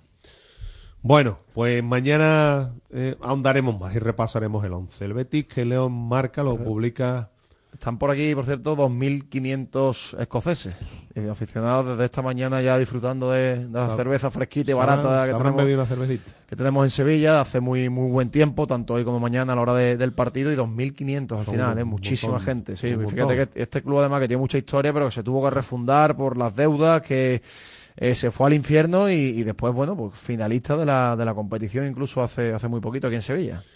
Sí, señores. Decía que publica eh, Miguel Ángel Mora, nuestro compañero en Marca, los tres escenarios económicos del Betis en Europa. El Betis ya tiene garantizados 3,63 millones de euros por su participación, 1,89 más por las tres victorias que suman las cinco primeras jornadas ya disputadas y un par de cantidades más aún por determinar. La del eh, reparto por, que- por coeficiente UEFA, y el market pool televisivo. A partir de ahí, Si el Betis eh, es primero, sumaría 1,1 millones más de, euros. Que tal y como está la entidad, hombre, con, es que claro, con este dinero que sumes, mm, puedes eh, aumentar el límite salarial ligeramente en enero para incorporar a algún futbolista, aunque se ha cedido. 1,1 millones más por ser primero, 1,2 más por estar en la ronda de octavos. A estos 2,3 kilos habría que añadir 0,63 millones más si consigue el primer puesto ganando al Rangers o 0,21 si lo hace empatando el partido. Así que, bueno, pues son cantidades que, que interesantes, aunque no sean eh, las cantidades que, que se manejan en Liga de Campeones, Sí, que no tiene nada que ver. El salto es muy importante si el Betis cayera a la tercera plaza, a la Conference. Ahí los ingresos ya sí que De hecho, disminuyen. Pineda, el que gane la Champions, a mí me parece muy poco respecto a, a lo de a lo que se paga en Liga de Campeones. El ganador, el campeón, se lleva tan solo, digo tan solo, eh, que se me entienda bien, 4 millones de euros. ¿El que gane la qué? La Liga Europa. La Liga Europa. Bueno, sí, pero es verdad que como vas avanzando rondas, Claro, vas, el vas premio- ganando partidos. El premio gordo no está aquí en los 4 millones te llevas Exacto, de la Liga Europa. exacto. El premio Eh, gordo es en los lo- partidos que gana y, No. y avanzando de ronda y, lo- y luego también el tema de los derechos, el, market pool y todo el, el lío. premio gordo es que el ganador juega Champions. Juega Champions. Efectivamente. Sí, pero bueno, al final tus 15, 18 millones de euros te llevas, ¿eh? que el Sevilla se los ha llevado en los años que ha ganado la Liga Europa. Sí, ¿eh? pero aún así te llevas 50 nada más por Nah, participar en es Champions. Es que no tiene nada que ver. Son O sea totalmente desproporcionados. Sí. eh, eh, eh, estos son los, los números, ¿no? De, en, en el caso del Betis. Bueno, vamos a ir con, con las notas de voz, ¿no? Con las notas de audio de la mano de GESOL, que tiene un plan para que empresas con gran consumo eléctrico ahorren en sus facturas estrenando su propia instalación fotovoltaica a coste cero y con mantenimiento incluido para que no te preocupes de nada. Envía ya tu solicitud a energiaparatuempresa.com y recuerda que GESOL se escribe con doble E y G de garantía. Hola, buenas tardes. Sobre la mano en Mallorca, simplemente dos matices. El primero y el más importante de todos. No entiendo que haya ni debate. Es decir, no hay ni una sola imagen, y esto no es debatible, no hay ni una sola imagen que se vea claramente que dé en la mano. No, yo creo, parece, no, no, yo creo, parece o no. Para anular un gol tienes que tenerlo claro. No podemos basarnos en yo creo o parece. Y no hay una sola imagen clara donde se vea que da en la mano. Y a menor escala hay una toma que ha salido en todos lados, todos lo han podido ver, donde cuando da en el Nesiri el balón, se ve como la camiseta por detrás se mueve. O sea, es como si el balón le hubiera dado en la cadera en Nesiri. Pero bueno, también es una especulación. Y el resumen es el que he dicho al principio. Si no está claro, no se puede pitar mano. Es que no hay una imagen donde se vea clara que dé el balón en la mano. Buenas tardes, Radio Marca. Bueno, acaba de terminar Sevilla. Eh, ahora escucharemos, bueno, periodistas que dirán que bueno que el equipo ha jugado bien, que no ha sido eh, merecedor de la derrota, que bueno, todo, todas estas cosas que se pueden escuchar. La- en definitiva, ha vuelto a perder. Este equipo, con todo mi respeto, es el Armería. Mm, Básicamente el Armería. Un equipo de verdad, pero plano, malo, malísimo. El Len este no es equipo para nada. El Getafe tiene más equipo que esto. No sé lo que esperará el domingo, pero bueno, el domingo será una nueva derrota. Esta plantilla está cogida con pinza. Hola Radio Marca, imagino que mucha gente va a hablar de Diego Alonso, va a hablar de los penaltis que no son, yo quiero hablar de Ramos. Eh, la afición del Lens aportó muy bien antes del partido y durante el partido con mensaje de apoyo al Sevilla y Ramos cuando marca eh, provoca la afición con el dedo delante de la boca y con la mano detrás de la oreja. Mm, por favor Ramos, somos últimos de grupo haciendo el ridículo, eh, un poco de humildad y un poco de respeto. Buenos días, Radio Marca. Quisiera decir un par de cositas breves nada más. La primera es que ya Pepe Castro y toda, su cúpula directiva ya, ya han acabado, yo creo que ya han acabado de comerse lo poquito que les quedaba ya de, de la herencia que recibieron del señor Benavente. ¿Vale? Y lo segundo es que eh, si eh, el sábado, cuando el Sevilla Fútbol Club juegue contra el Getafe, si este entrenador sigue en el banquillo y la cúpula directiva no ha dimitido, todo el que vaya al Ramón Sánchez Pizjuán es cómplice de lo que le están haciendo a nuestro Sevilla Fútbol Club. Un saludo, Radio Marca. Buenos días, Radio Marca. Bueno, señores, se acaba, se acaba lo bueno. Esto es, señores, esto es cuestión de ciclo, ¿vale? Esto es cuestión de ciclo, a nadie se le escapa. Lo importante y lo que verdaderamente marca la diferencia es que cuando se está en la cresta de la ola se toque plata. Para que cuando estemos en el infierno y te den por todos lados, lo único que hay que hacer es mirar para el lado, mirar la vitrina y reírte de todos ellos. Es así de sencillo. La vitrina es lo que hay que mirar. Esas que están ahí dentro de la vitrina, de ahí ya no se van a mover nunca más. Buenos días. Buenas señores, Por- pues como bien dije ayer, eh, que acabase pronto lo de la ilusión europea. El año pasado teníamos abono, este año tenemos a la misma plantilla, perdón, un año más, un año más vieja y, y la ilusión, ya lo dije ayer, que acabase pronto. A centrarse en no descender y no echarle cuenta, por supuesto, porque sigue tomándonos por tontos a los aficionados el, señor Reitero, el presidente de Sevilla, que 15 minutos antes del partido, en una entrevista, dijo, tenemos una gran plantilla y muy amplia. O sea que el de, el de, el de Utrera nos sigue tomando por tontos. Buenos días, Radio Marca. Mira, pediría por favor que este audio me lo pusierais, ¿vale? Porque ya que cuando llaman del barrio de Nervión mm, refiriéndose a otras aficiones, en concreto a la del Betis, los audios lo ponéis y son audios que molestan. Entonces este audio me gustaría que no lo cortarais. Y nada, solamente era para comunicarle a esos señores, a esos que sacan pecho por el Sevilla y a esa prensa que pone a la afición del Sevilla por bandera, ¿vale? Sí, sí, a todos, a todos en conjunto que es muy fácil ser Madrid, ser del Barcelona. Eso es muy fácil. Y cuando el Sevilla gana títulos, que se ha pegado muchos años ganando títulos y haciéndolo muy bien, es muy fácil. ¿eh? Ahora los quiero ver yo, señores. Ahora, cuando vienen, cuando vienen las vacas con purga, quiero ver yo al sevillismo. A ver dónde está esa afición y ese Sevilla y esa, y esa afición que nunca la abandona. Ahora los quiero ver yo, señores. Venga, a ustedes.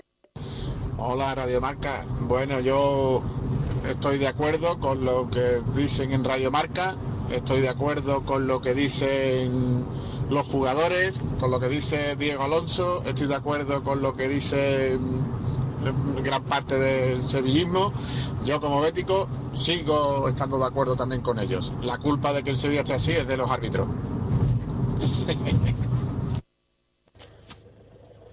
Buenas tardes, Radio Marca. Tenemos lo que nos merecemos. Con delanteros de segunda división, háblese de Nesiri Leganés y Rafa Mí del Huesca. Vean ustedes en qué posición están los dos equipos en segunda. ¿Qué más queremos? Venga, un saludo. Buenas tardes, Radio Marca. Yo opino que Pellegrini hace bien poniendo mañana a Isco de titular. Isco, yo pondría a Isco, pondría a Jose y, y a, a clasificar primero, que hay mucha pasta en juego y te quita dos partidos malos de en medio y ya te olvidas de UEFA hasta marzo, que algunos de los lesionados ya estarán recuperados o casi recuperados. Y, nada, y, y más fuerte a mi equipo mañana en el estadio. Pues nada, muchas gracias ¿eh? a todos los oyentes que nos dejan sus notas de voz, notas de audio en el 660 50 5709. Seguimos en un instante.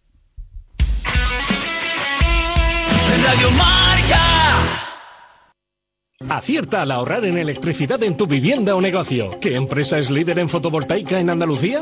GESOL. ¿Quién ha realizado más de 5.000 instalaciones? GESOL. ¿Cuál es la mejor valorada en reseñas de Google? GESOL. ¿Y cuál te ofrece un estudio personalizado gratuito? GESOL. Gana tú también y ahorra con tu instalación fotovoltaica de autoconsumo. Solicita tu estudio gratuito en www.disfrutatuenergia.com. Grupo Concesur trae a Sevilla Evo, una nueva marca de coches de bajo coste que no renuncia a la calidad, el confort y a la tecnología. Ven y descubre nuestros coches de gasolina, GLP y diésel a estrenar desde 16.700 euros. Y si estás buscando una pickup 4x4, descubre la más barata del mercado, nuestra Evo Cross 4. Te esperamos en S30, Avenida Fernández Murube 18 y en grupoconcesur.es. Evo, tu nueva marca de coches low cost. Los regalos, la ilusión, las luces. Es la Navidad de Sevilla Fashion Outlet. La Navidad está llena de emoción. Y tu destino de compras favorito también. Vive una Navidad llena de sorpresas en Sevilla Fashion Outlet. Ven, y esta Navidad estrena Fashion Outlet. Si quieres seguir al minuto toda la actualidad deportiva, ser el primero en enterarte de las noticias más relevantes y vivir todo el deporte en directo, descárgate ya la app de marca. Resultados y clasificaciones, los mejores directos, agenda de televisión, notificaciones personalizadas de tu equipo, modo oscuro y mucho más. Accede al instante a la información deportiva que más te interesa con marca, la app número uno para vivir el deporte. Esta radio se creó para esto. ¡Vamos, Carlos! ¡El saque! ¡Al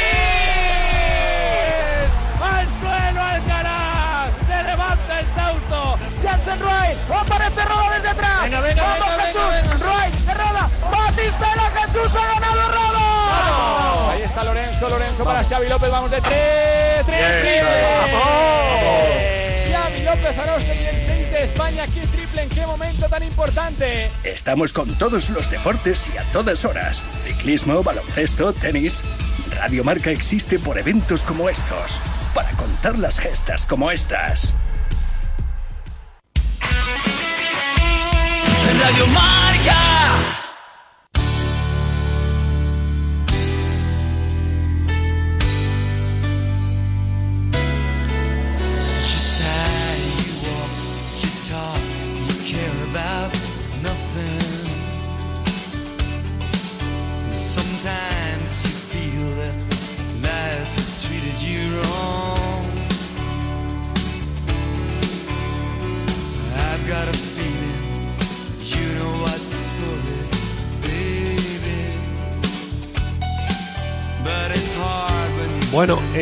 Entre tanto, entre tanto desasosiego en el, en el Sevilla Fútbol Club, hay, hay una noticia agradable. Hay una noticia, hombre, hay que agarrarse a, la- a las pocas noticias agradables que llegan a la entidad ahora mismo. Hablaba ¿no? yo con la gente de prensa para cerrar la entrevista y, y les decía que las únicas alegrías que está dando el club Lo- eh, son los, los chavales, chavales, la cantera, chavales, que, que está sí. muy bien este año, el División de Honor Juvenil, el Sevilla Atlético, están haciendo muy buena temporada y se está reflejando incluso en Europa, en los Youth League. Sí, porque el equipo que, que dirige Lolo Rosano se ha metido en la siguiente fase. Sí. Y aquí estamos hablando de que obviamente están las canteras más importantes del fútbol continental. Sí, además tiene un formato peculiar la competición porque clasifica el primero de grupo y, y el Sí. siguiente va a jugar un playoff a partido único, que es lo que va a jugar el Sevilla de División de Honor Juvenil. Y eh, hay posibles rivales a los que se puede enfrentar que a lo mejor no tienen ese gran nombre en Europa, pero Sí. son canteras de las más potentes del Liga muy bien, muy bien trabajadas. Porque son canteras, Agus, que han sido campeones de sus países. Por ejemplo, el AZ Almar, que tiene una cantera tremenda, el Nantes en Francia, que tiene una cantera tremenda, y son los posibles rivales, lo conocerá el Sevilla la semana que viene, en los que se va a enfrentar a partido único y vamos a ver si es Y capaz de seguir avanzando. Una vez que pase esta criba del playoff, ya. Octavos de final. Octavos de final. Y, y me decían también eh, que el grupo del Sevilla, que corresponde al mismo grupo que, Lo- que los mayores, can- efectivamente. las canteras eran muy potentes, que tenía una especie de grupo de la muerte. Empate a uno frente al Lens. No ha perdido fuera de casa, que no es fácil también tampoco hacerlo, ¿eh? Lolo Rosano, ¿qué tal? Muy buenas. tal? ¿Cómo estamos? Eh, enhorabuena, antes que nada, porque, hombre, tal y como está la institución, una noticia de este tipo, pues, bienvenida sea, muy agradable, ¿no? Sí, bueno, sabemos que, que ahora no, no corren buenos tiempos eh, en nuestro club, porque al Mm. final nuestra, nuestro faro y nuestra guía es el primer equipo y estamos en una dinámica que no, que no es positiva. Pero bueno, eh, sí que es verdad que, que la cantera está en un momento muy bueno, no solo nosotros, también el- nuestro filial, también nuestro Juvenil B, Sí. todos esos equipos que, que también son muy importantes en la, en la, en la entidad. Y bueno, y nosotros al final eh, tenemos la suerte y la oportunidad de, de- de competir en una competición tan atractiva y tan bonita como es la Youth League y bueno, eh, por suerte y por ale- alegría nuestra, pues conseguimos la, la clasificación ayer. Oye, yo he tenido siempre esa duda. ¿Aquí los que juegan son los mismos los que corresponden a División de Honor Juvenil o, o- o mezcláis a los chicos? Son los mismos, pero tenemos la posibilidad en, la, en, esta competición a, Sí. eh, de poder contar con tres eh, seniors de primer año, que Vale. tengan una serie de años formados en, en cantera. Ya, o sea que eh, son tres futbolistas, digamos, ¿Y el resto, el, el- el grupo que El- viene jugando en División el- de Honor Juvenil? Ahí está, el resto es juvenil. Lo único, la única excepción es Ibra, que con nosotros Liga no juega porque está en dinámica eh, de Sevilla Atlético. Sevilla Atlético, sí. Ahí está. Y, y ayer solo teníamos a dos senios que eran Sergio Martínez, que es el capitán, y Diego, y Diego Jiménez. Que Sergio Martínez ahora está también en dinámica y participando en Sevilla Atlético, y Diego Jiménez eh, en Sevilla C. Bueno, esto le ocurrirá lógicamente también a todos los rivales, ¿no? Que podrán permitirse el lujo de, de también meter a, a dos futbolistas, de- a tres futbolistas de estas características. El, Sí, de- sí. De- depen- depende mucho del club. Eh, eh, lo- los clubes, por ejemplo, de Francia Sí. eh, funcionan diferente. Como las categorías no son juveniles, cadetes, son por sus 18, sus 19. Por ejemplo, en Lens, eh, la, casi la totalidad de los jugadores juegan Sí. en, el, en, el, en el segundo equipo, ¿vale? Como si fuese el Sevilla Atlético aquí. Y el PSV también. El único que era algo más parecido a nosotros era el Arsenal, que sí que tenía muchos más jugadores con, en la categoría juvenil y pocos jugadores del reserva. Pero según la cantera y según el país eh, se, se organiza de, Vale, de lo- forma diferente. Lo, lo que cambia un poco la nomenclatura, pero la edad tiene que ser la misma, lógicamente, para todos. Sí, sí, sí, Eso sí. es, Eso, Sí, es, lo, sí, que- sí. eso es lo que quería decir. Bueno, que digo que comentaba Pineda que... Que tiene mucho mérito lo El del grupo, grupo, ¿no? ¿no, El Lolo? grupo. Porque era un grupo muy complicado con, con canteras quizá a lo mejor eh, eh, en categoría senior pues no tienen tanto nombre, por ejemplo el Lens o por ejemplo el PSV, pero son canteras de las más potentes de Europa. Eh, sí, os he escuchado antes y, y- y habéis dado en, el- en lo que en lo que es la realidad de, de lo que es la Yauli, ¿no? Eh, todo el mundo en si, si, si nos centramos en, en Champions, Sí. la- los equipos eh, quieren evitar a, a Bayern de Múnich, quieren evitar a Juve, quieren- Sí. y, y en Yauli es diferente, ¿no? Hay, hay clubes que a lo mejor no tienen ese nombre tan potente, pero sus canteras son son, son muy fuertes. El, el caso de Copenhague, ¿no? Que, que nos enfrentamos el año pasado, que es el que eh, su primer equipo a lo mejor no tiene esa ese- esa fortaleza en Champions, pero sí. que es verdad que su juvenil o su cantera trabaja bien. Nuestro grupo con el de la Real Sociedad sabíamos que era de los grupos más complicados y bueno, eh, el trabajo de, de los chavales han sido, ha sido impresionante, ¿no? El, el terminar un- una fase de grupo con, con solo una derrota y sin perder fuera y luego levantar el vuelo después de esa primera derrota, eh, la verdad que es para marcar. Claro, perdona, has puesto un ejemplo muy claro. La Real Sociedad, por ejemplo, no sería uno de los equipos que son claros favoritos a, a ganar el título en, en- en la competición. Pero en cuanto a cantera, pues es uno de los equipos también, me imagino, importantes a tener en cuenta en, en esta competición, por poner un ejemplo. Sí, sobre todo en los últimos años, ¿no? Se está viendo, ¿no? Que claro. su filial incluso llegó hace A segunda. si no- no recu- a segunda división, eh, jugadores en el primer equipo de formados en cantera, pero sí que es verdad que han tenido la, la- la mala suerte que le ha tocado. Creo que si no es el nuestro, el de ellos, el grupo más, más complicado, ¿no? Le ha tocado Inter de Milán, eh, Benfica, que, que siempre las canteras portuguesas son Muy son muy fuertes. Sí. Y, y bueno, pues, pues mm, han hecho un buen fase grupo, pero no les ha dado para, para clasificarse, ¿no? El sorteo es la semana que viene porque aquí se enfrentan los equipos que pasan a esta ronda de playoff con el resto de equipos que entran en Europa vía liga, los que son campeones de su liga. Entonces aquí hay opciones, Lolo, como el Midtjylland, el Nantes, el AZ Almar, que es el vigente campeón de la competición, Basilea, Olympiacos, el Mainz 05. ¿Algún rival así especialmente a evitar que tú veas más fuerte que los demás? No, porque mira, eh, ya no somos nuevos en, en esta competición. Ya este es mi tercer año consecutivo. Mm, me, como que me he especializado un poco en, en esta en esta competición y, y he aprendido de- del pasado. No no espero a nadie, no quiero evitar a nadie, no quiero que lo que venga vendrá, porque la realidad es que esos esos equipos que vienen de, de esa fase de campeones son muy fuertes, ¿no? Sí. te podría decir que la Z Alma porque el año pasado fue el campeón de la Youth League. Te podría decir también eh, que el Nantes por, por evitar equipos franceses. Pero bueno, el que toque eh, bueno será y, y lo, lo prepararemos con toda la ilusión y con todas las ganas de- del mundo. Además aquí medir el potencial en función de los años anteriores debe ser un poco raro porque es que las canteras son muy cambiantes, ¿no? Claro. De un año para otro, de una generación para otra, a veces cambian mucho el rendimiento de los equipos, Ya ¿no? varios chavales a lo mejor pasan a otro nivel, ¿no? Sí, so- sobre todo porque estamos hablando de primer nivel. Eh, eh, el primer año nuestro de Yauli eh, nos toca la- en esta primera ronda en el playout nos tocó el Ranger de Glasgow. Ya hay jugadores que están participando en el primer equipo. Ese equipo que nos eliminó el Paris Saint Germain, ya hay jugadores que están en el primer nivel, como Xavi Simon, como Gasama, eh, gente jugando ya la Premier League. Al final es muy cambiante porque son jugadores que tienen tanto talento que dan el salto con 18 y 19 años a primeros equipos o salen cedidos ya porque los clubes determinan de que están para, para cotas más altas. ¿no? Y Claro. por eso es muy cambiante de un año para otro los equipos porque no se parecen en nada y a lo mejor repiten muy pocos jugadores. Ya, hombre, tú con el tiempo que, que llevas me imagino que serás un firme y convencido defensor del trabajo de cantera. Eh, hay muchos ejemplos que se pueden poner. Ahí está el caso de la Real Sociedad. Casos como, bueno, el Villarreal, que es un equipo que también trabaja bien la cantera. Eh, a nivel europeo, bueno, pues, bueno, a nivel español incluso el Barça ha tenido camadas importantes, ¿no? Bueno, el Real Madrid siempre, ¿no?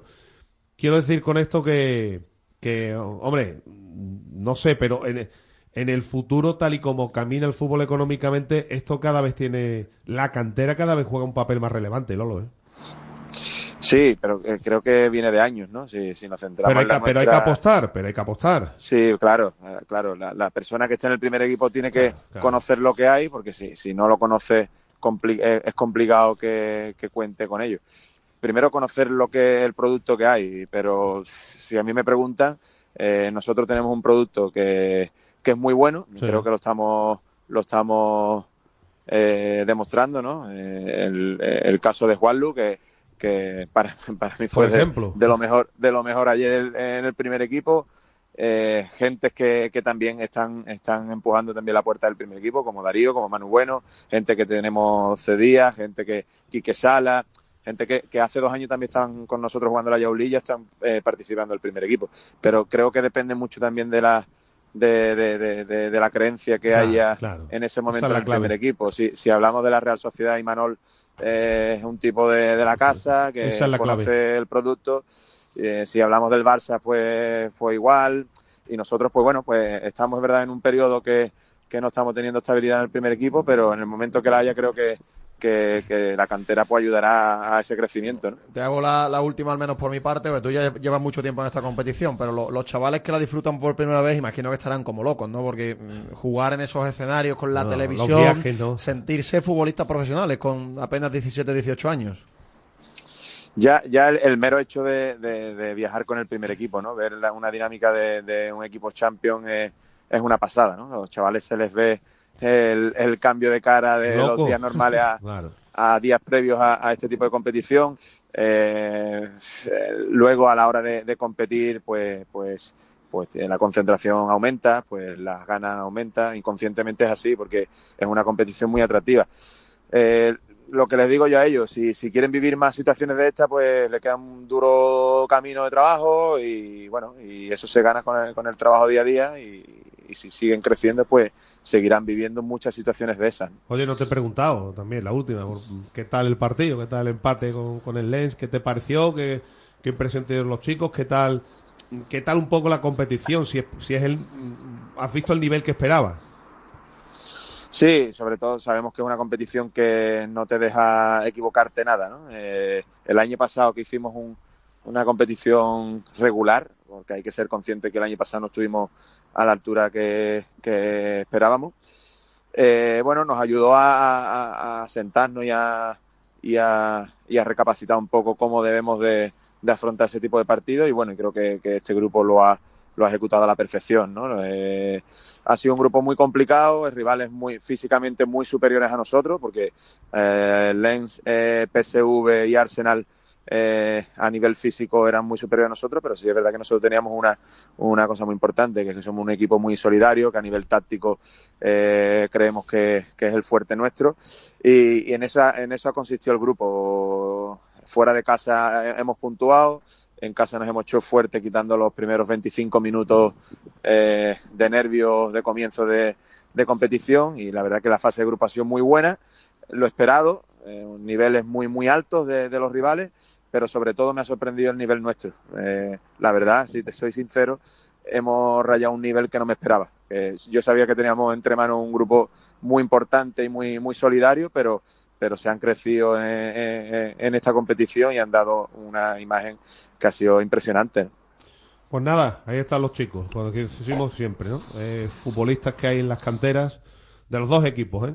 Y aquí cuando llega alguien y apuesta, hombre, no todos, pero desde luego algunos, como se está viendo ya, pega el paso y demuestra que es igual o más útil que cualquier futbolista que venga de fuera. Lo que hay que hacer es estar plenamente convencidos, ¿no? Es lo que decimos siempre.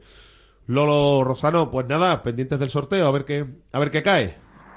Pues perfecto, muchísimas, muchísimas gracias por todo y espero que tengamos que hablar muchas veces Bueno, de esta competición. ojalá un abrazo, bueno. un abrazo. Un abrazo. Todavía no nos queda un asunto más antes de terminar directo Marca Sevilla.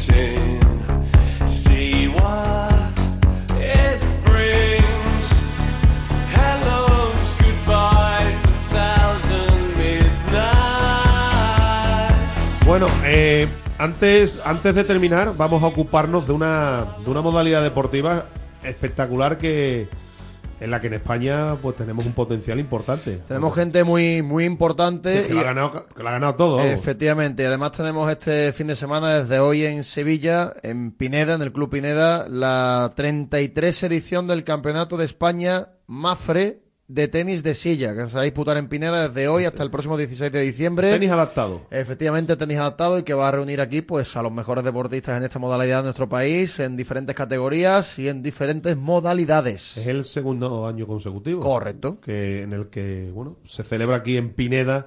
La federación ha elegido el, el escenario del, del Club Sevillano para, para esta ya trigésimo tercera edición del, del Campeonato de España. Mm, El responsable federativo de esta modalidad es, es Mico Marguet, al que, al que saludamos. Mico, hola, ¿qué tal? Muy buenas. Muy buenas, Bueno. eh, buenos días. Otra vez por aquí, por, por Pineda y por, y por Sevilla. Eh, si es segundo año consecutivo, eso es buena señal, ¿no?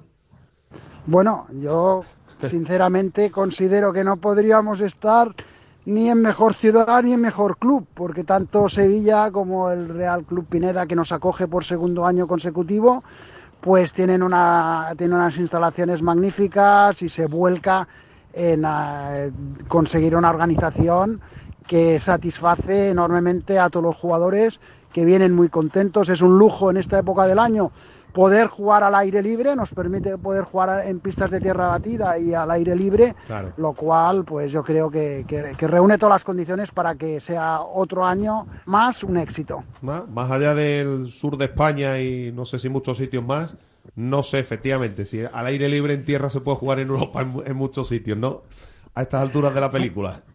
Pues seguro que no, y, y- y- y ya no es solo el, el clima, pero lo que te decía, que el club reúne, el Pineda reúne unas condiciones que el año pasado nos encontramos con una lluvia inesperada que nos estuvo persiguiendo los cuatro días de competición Sí. y gracias al personal de mantenimiento de este club que se desvivió y consiguieron recuperar las pistas en un tiempo récord, porque se estuvieron inundadas prácticamente y a pesar de las inclemencias se pudo celebrar el campeonato y, y- y acabar en, en día eh, y hora previstos. Bueno, eh, Mico, una modalidad, esta del tenis adaptado, que, que cada vez eh, va cobrando más espectacularidad y que en nuestro país, pues en nuestro país somos referentes. Pues sí, eh, ahora ya en- en los cuatro Grand Slams ya se celebra prueba de tenis en silla, lo cual Claro. abre la puerta a darle visibilidad y ahora ya el siguiente paso que este año ya también está iniciándose es que entran en los torneos ATP de mayor potencial. Ajá. Entonces esto yo creo que es muy bueno, es el camino por el que debe transcurrir este tenis que de verdad, el que no lo haya visto, yo desde aquí le animo a que se acerque a las pistas del Real Club Pineda, cualquiera de los días que, que tenemos por delante, hasta el sábado incluido, porque es un espectáculo y, y hay que verlo, porque por mucho que te hablen de él, hasta que no lo ves en directo no, no te das cuenta. También es verdad que además desde el viernes tendremos en directo las semifinales Sí. y la final del sábado, que será a las 11 la final del sábado, las semifinales del viernes a partir de las 10. ¿Qué tiempo lleva- llevas tú, Mico, con esto del tenis adaptado? Bueno, yo, a ver, llevaré ahora cinco años con, eh, con el tenis adaptado. La verdad es que muy, muy satisfecho, una experiencia muy agradecida y muy contento. Muy, muy diferente la dinámica de trabajo y los entrenamientos y cómo se encara este tipo de este deporte a- a- al tenis convencional. Sí, a ver, es, es distinto, pero, pero es distinto eh, según en qué, en, en qué facetas de, de- de esta modalidad, porque luego lo que es la faceta técnica, yo me he Sí. quedado sorprendido porque prácticamente no hay diferencias o las diferencias son mínimas y de hecho la reglamentación, la única diferencia que tiene con el tenis de a pie Sí, es que permite los dos botes ya. pero todo lo demás reglamentación es exactamente igual. Entonces, lo que sí cambia, pues es, bueno, yo creo que aquí el, el- el- el- cada día aprendo de ellos porque son un ejemplo de superación, de sacrificio, de valores y son personas muy agradecidas que siempre reconocen eh, tu trabajo y que da gusto, ya te digo, yo aprendo cada día con ellos. Eh, tenemos un elenco de participantes muy, muy importante porque aquí vienen los mejores del panorama nacional. Siempre como referente Martín de la Puente, ¿no? El tenista gallego que, que, Que ha bueno, ganado siete Grand que Slams. claro, que, que ha ganado muchos Grand Slam, que, que ha sido uno de los mejores a nivel mundial. Siempre referente también y, y es el más mediático quizá, ¿no? En esta modalidad. Sí, a ver, eh, Martín de la Puente es el número 4 del mundo, ha ganado eh, un gran slam de dobles, que fue el Open USA, y ha ganado un Masters de dobles. Eh, este año actualmente ha conseguido la medalla de plata en el europeo jugado en Rotterdam y la medalla de bronce junto a Francisco García Vena, que también participa en este campeonato de España, la medalla de bronce en ese campeonato europeo. Luego a nivel a nivel de, de- de nación, pues este año, eh, en el 2023, ha conseguido el cuarto puesto en Vilamoura, Portugal. El año anterior, el segundo puesto eh, por equipos del mundo. Eh, yo creo que el potencial es tremendo y, bueno, es no solo, no solo estos dos jugadores, sino también Quique Siscar, que actualmente es el número dos del de, de- ranking nacional, 30 del mundo, Dani Caversacci, que no ha podido venir por una lesión de muñeca, pero que es un jugador que habitualmente se mueve entre los 10 mejores del mundo también. Y bueno, pues es una suerte tener todo este elenco. Hay que, no hay que olvidar que tenemos un jugador local que tiene también mucho, mucho tenis, que es eh, Arturo Montes, Sí. y que también va, está a punto de debutar porque lo veo entrar en pista y empezar el calentamiento de su primera ronda. Eh, digo que entonces, claro, a nivel también mm, de, mm, de selección, a nivel de, eh, de como potencial, España eh, está mm, entre las mejores, me imagino, entre las naciones más importantes en esta modalidad también, ¿no, Mico? Bueno, en los tres últimos años, Sí. eh, ya te digo, este en el 23 eh, España ha salido cuarta del mundo, Sí. que a- eh, en el 22 eh, quedamos segundos del mundo y en el 21 el equipo español también consiguió ser finalista. O sea que en los tres últimos años mantiene, se mantiene entre los cuatro primeros equipos del mundo, lo que da idea del potencial de, de- de- España, ¿no? con, con dos finales y un cuarto puesto en los tres últimos años. Bueno, eh, a tres sets, ¿no? Se juega aquí, ¿no? La- es el Sí, sí, sí. Sí, sí, sí, sí, con las mismas, como te digo, las mismas normas que, que el tenis convencional y se hace un tercer set completo, o sea, son tres sets con, con tiebreak a seis iguales. Sí, un super tiebreak, creo Y- que en el último, ¿no? Bueno, eso es en el doble, que se sustituye el tercer set por un match tiebreak o super tiebreak. Eso es en el doble. En el individual se juegan tres sets y los tres sets con tiebreak a 6 a 6-6. Bueno, pues eh, este campeonato de España Mafre de tenis en silla para dar más visibilidad al deporte inclusivo y a las personas con distintas eh, capacidades. Eh, la semifinal y final en directo por Teledeporte, Mico, pero hay que decirle a los sevillanos que el que pueda que se acerque, ¿verdad? De verdad que yo aseguro que ninguno de los que se acerca aquí acabará defraudado, porque la verdad es que supera las expectativas el verlo en directo.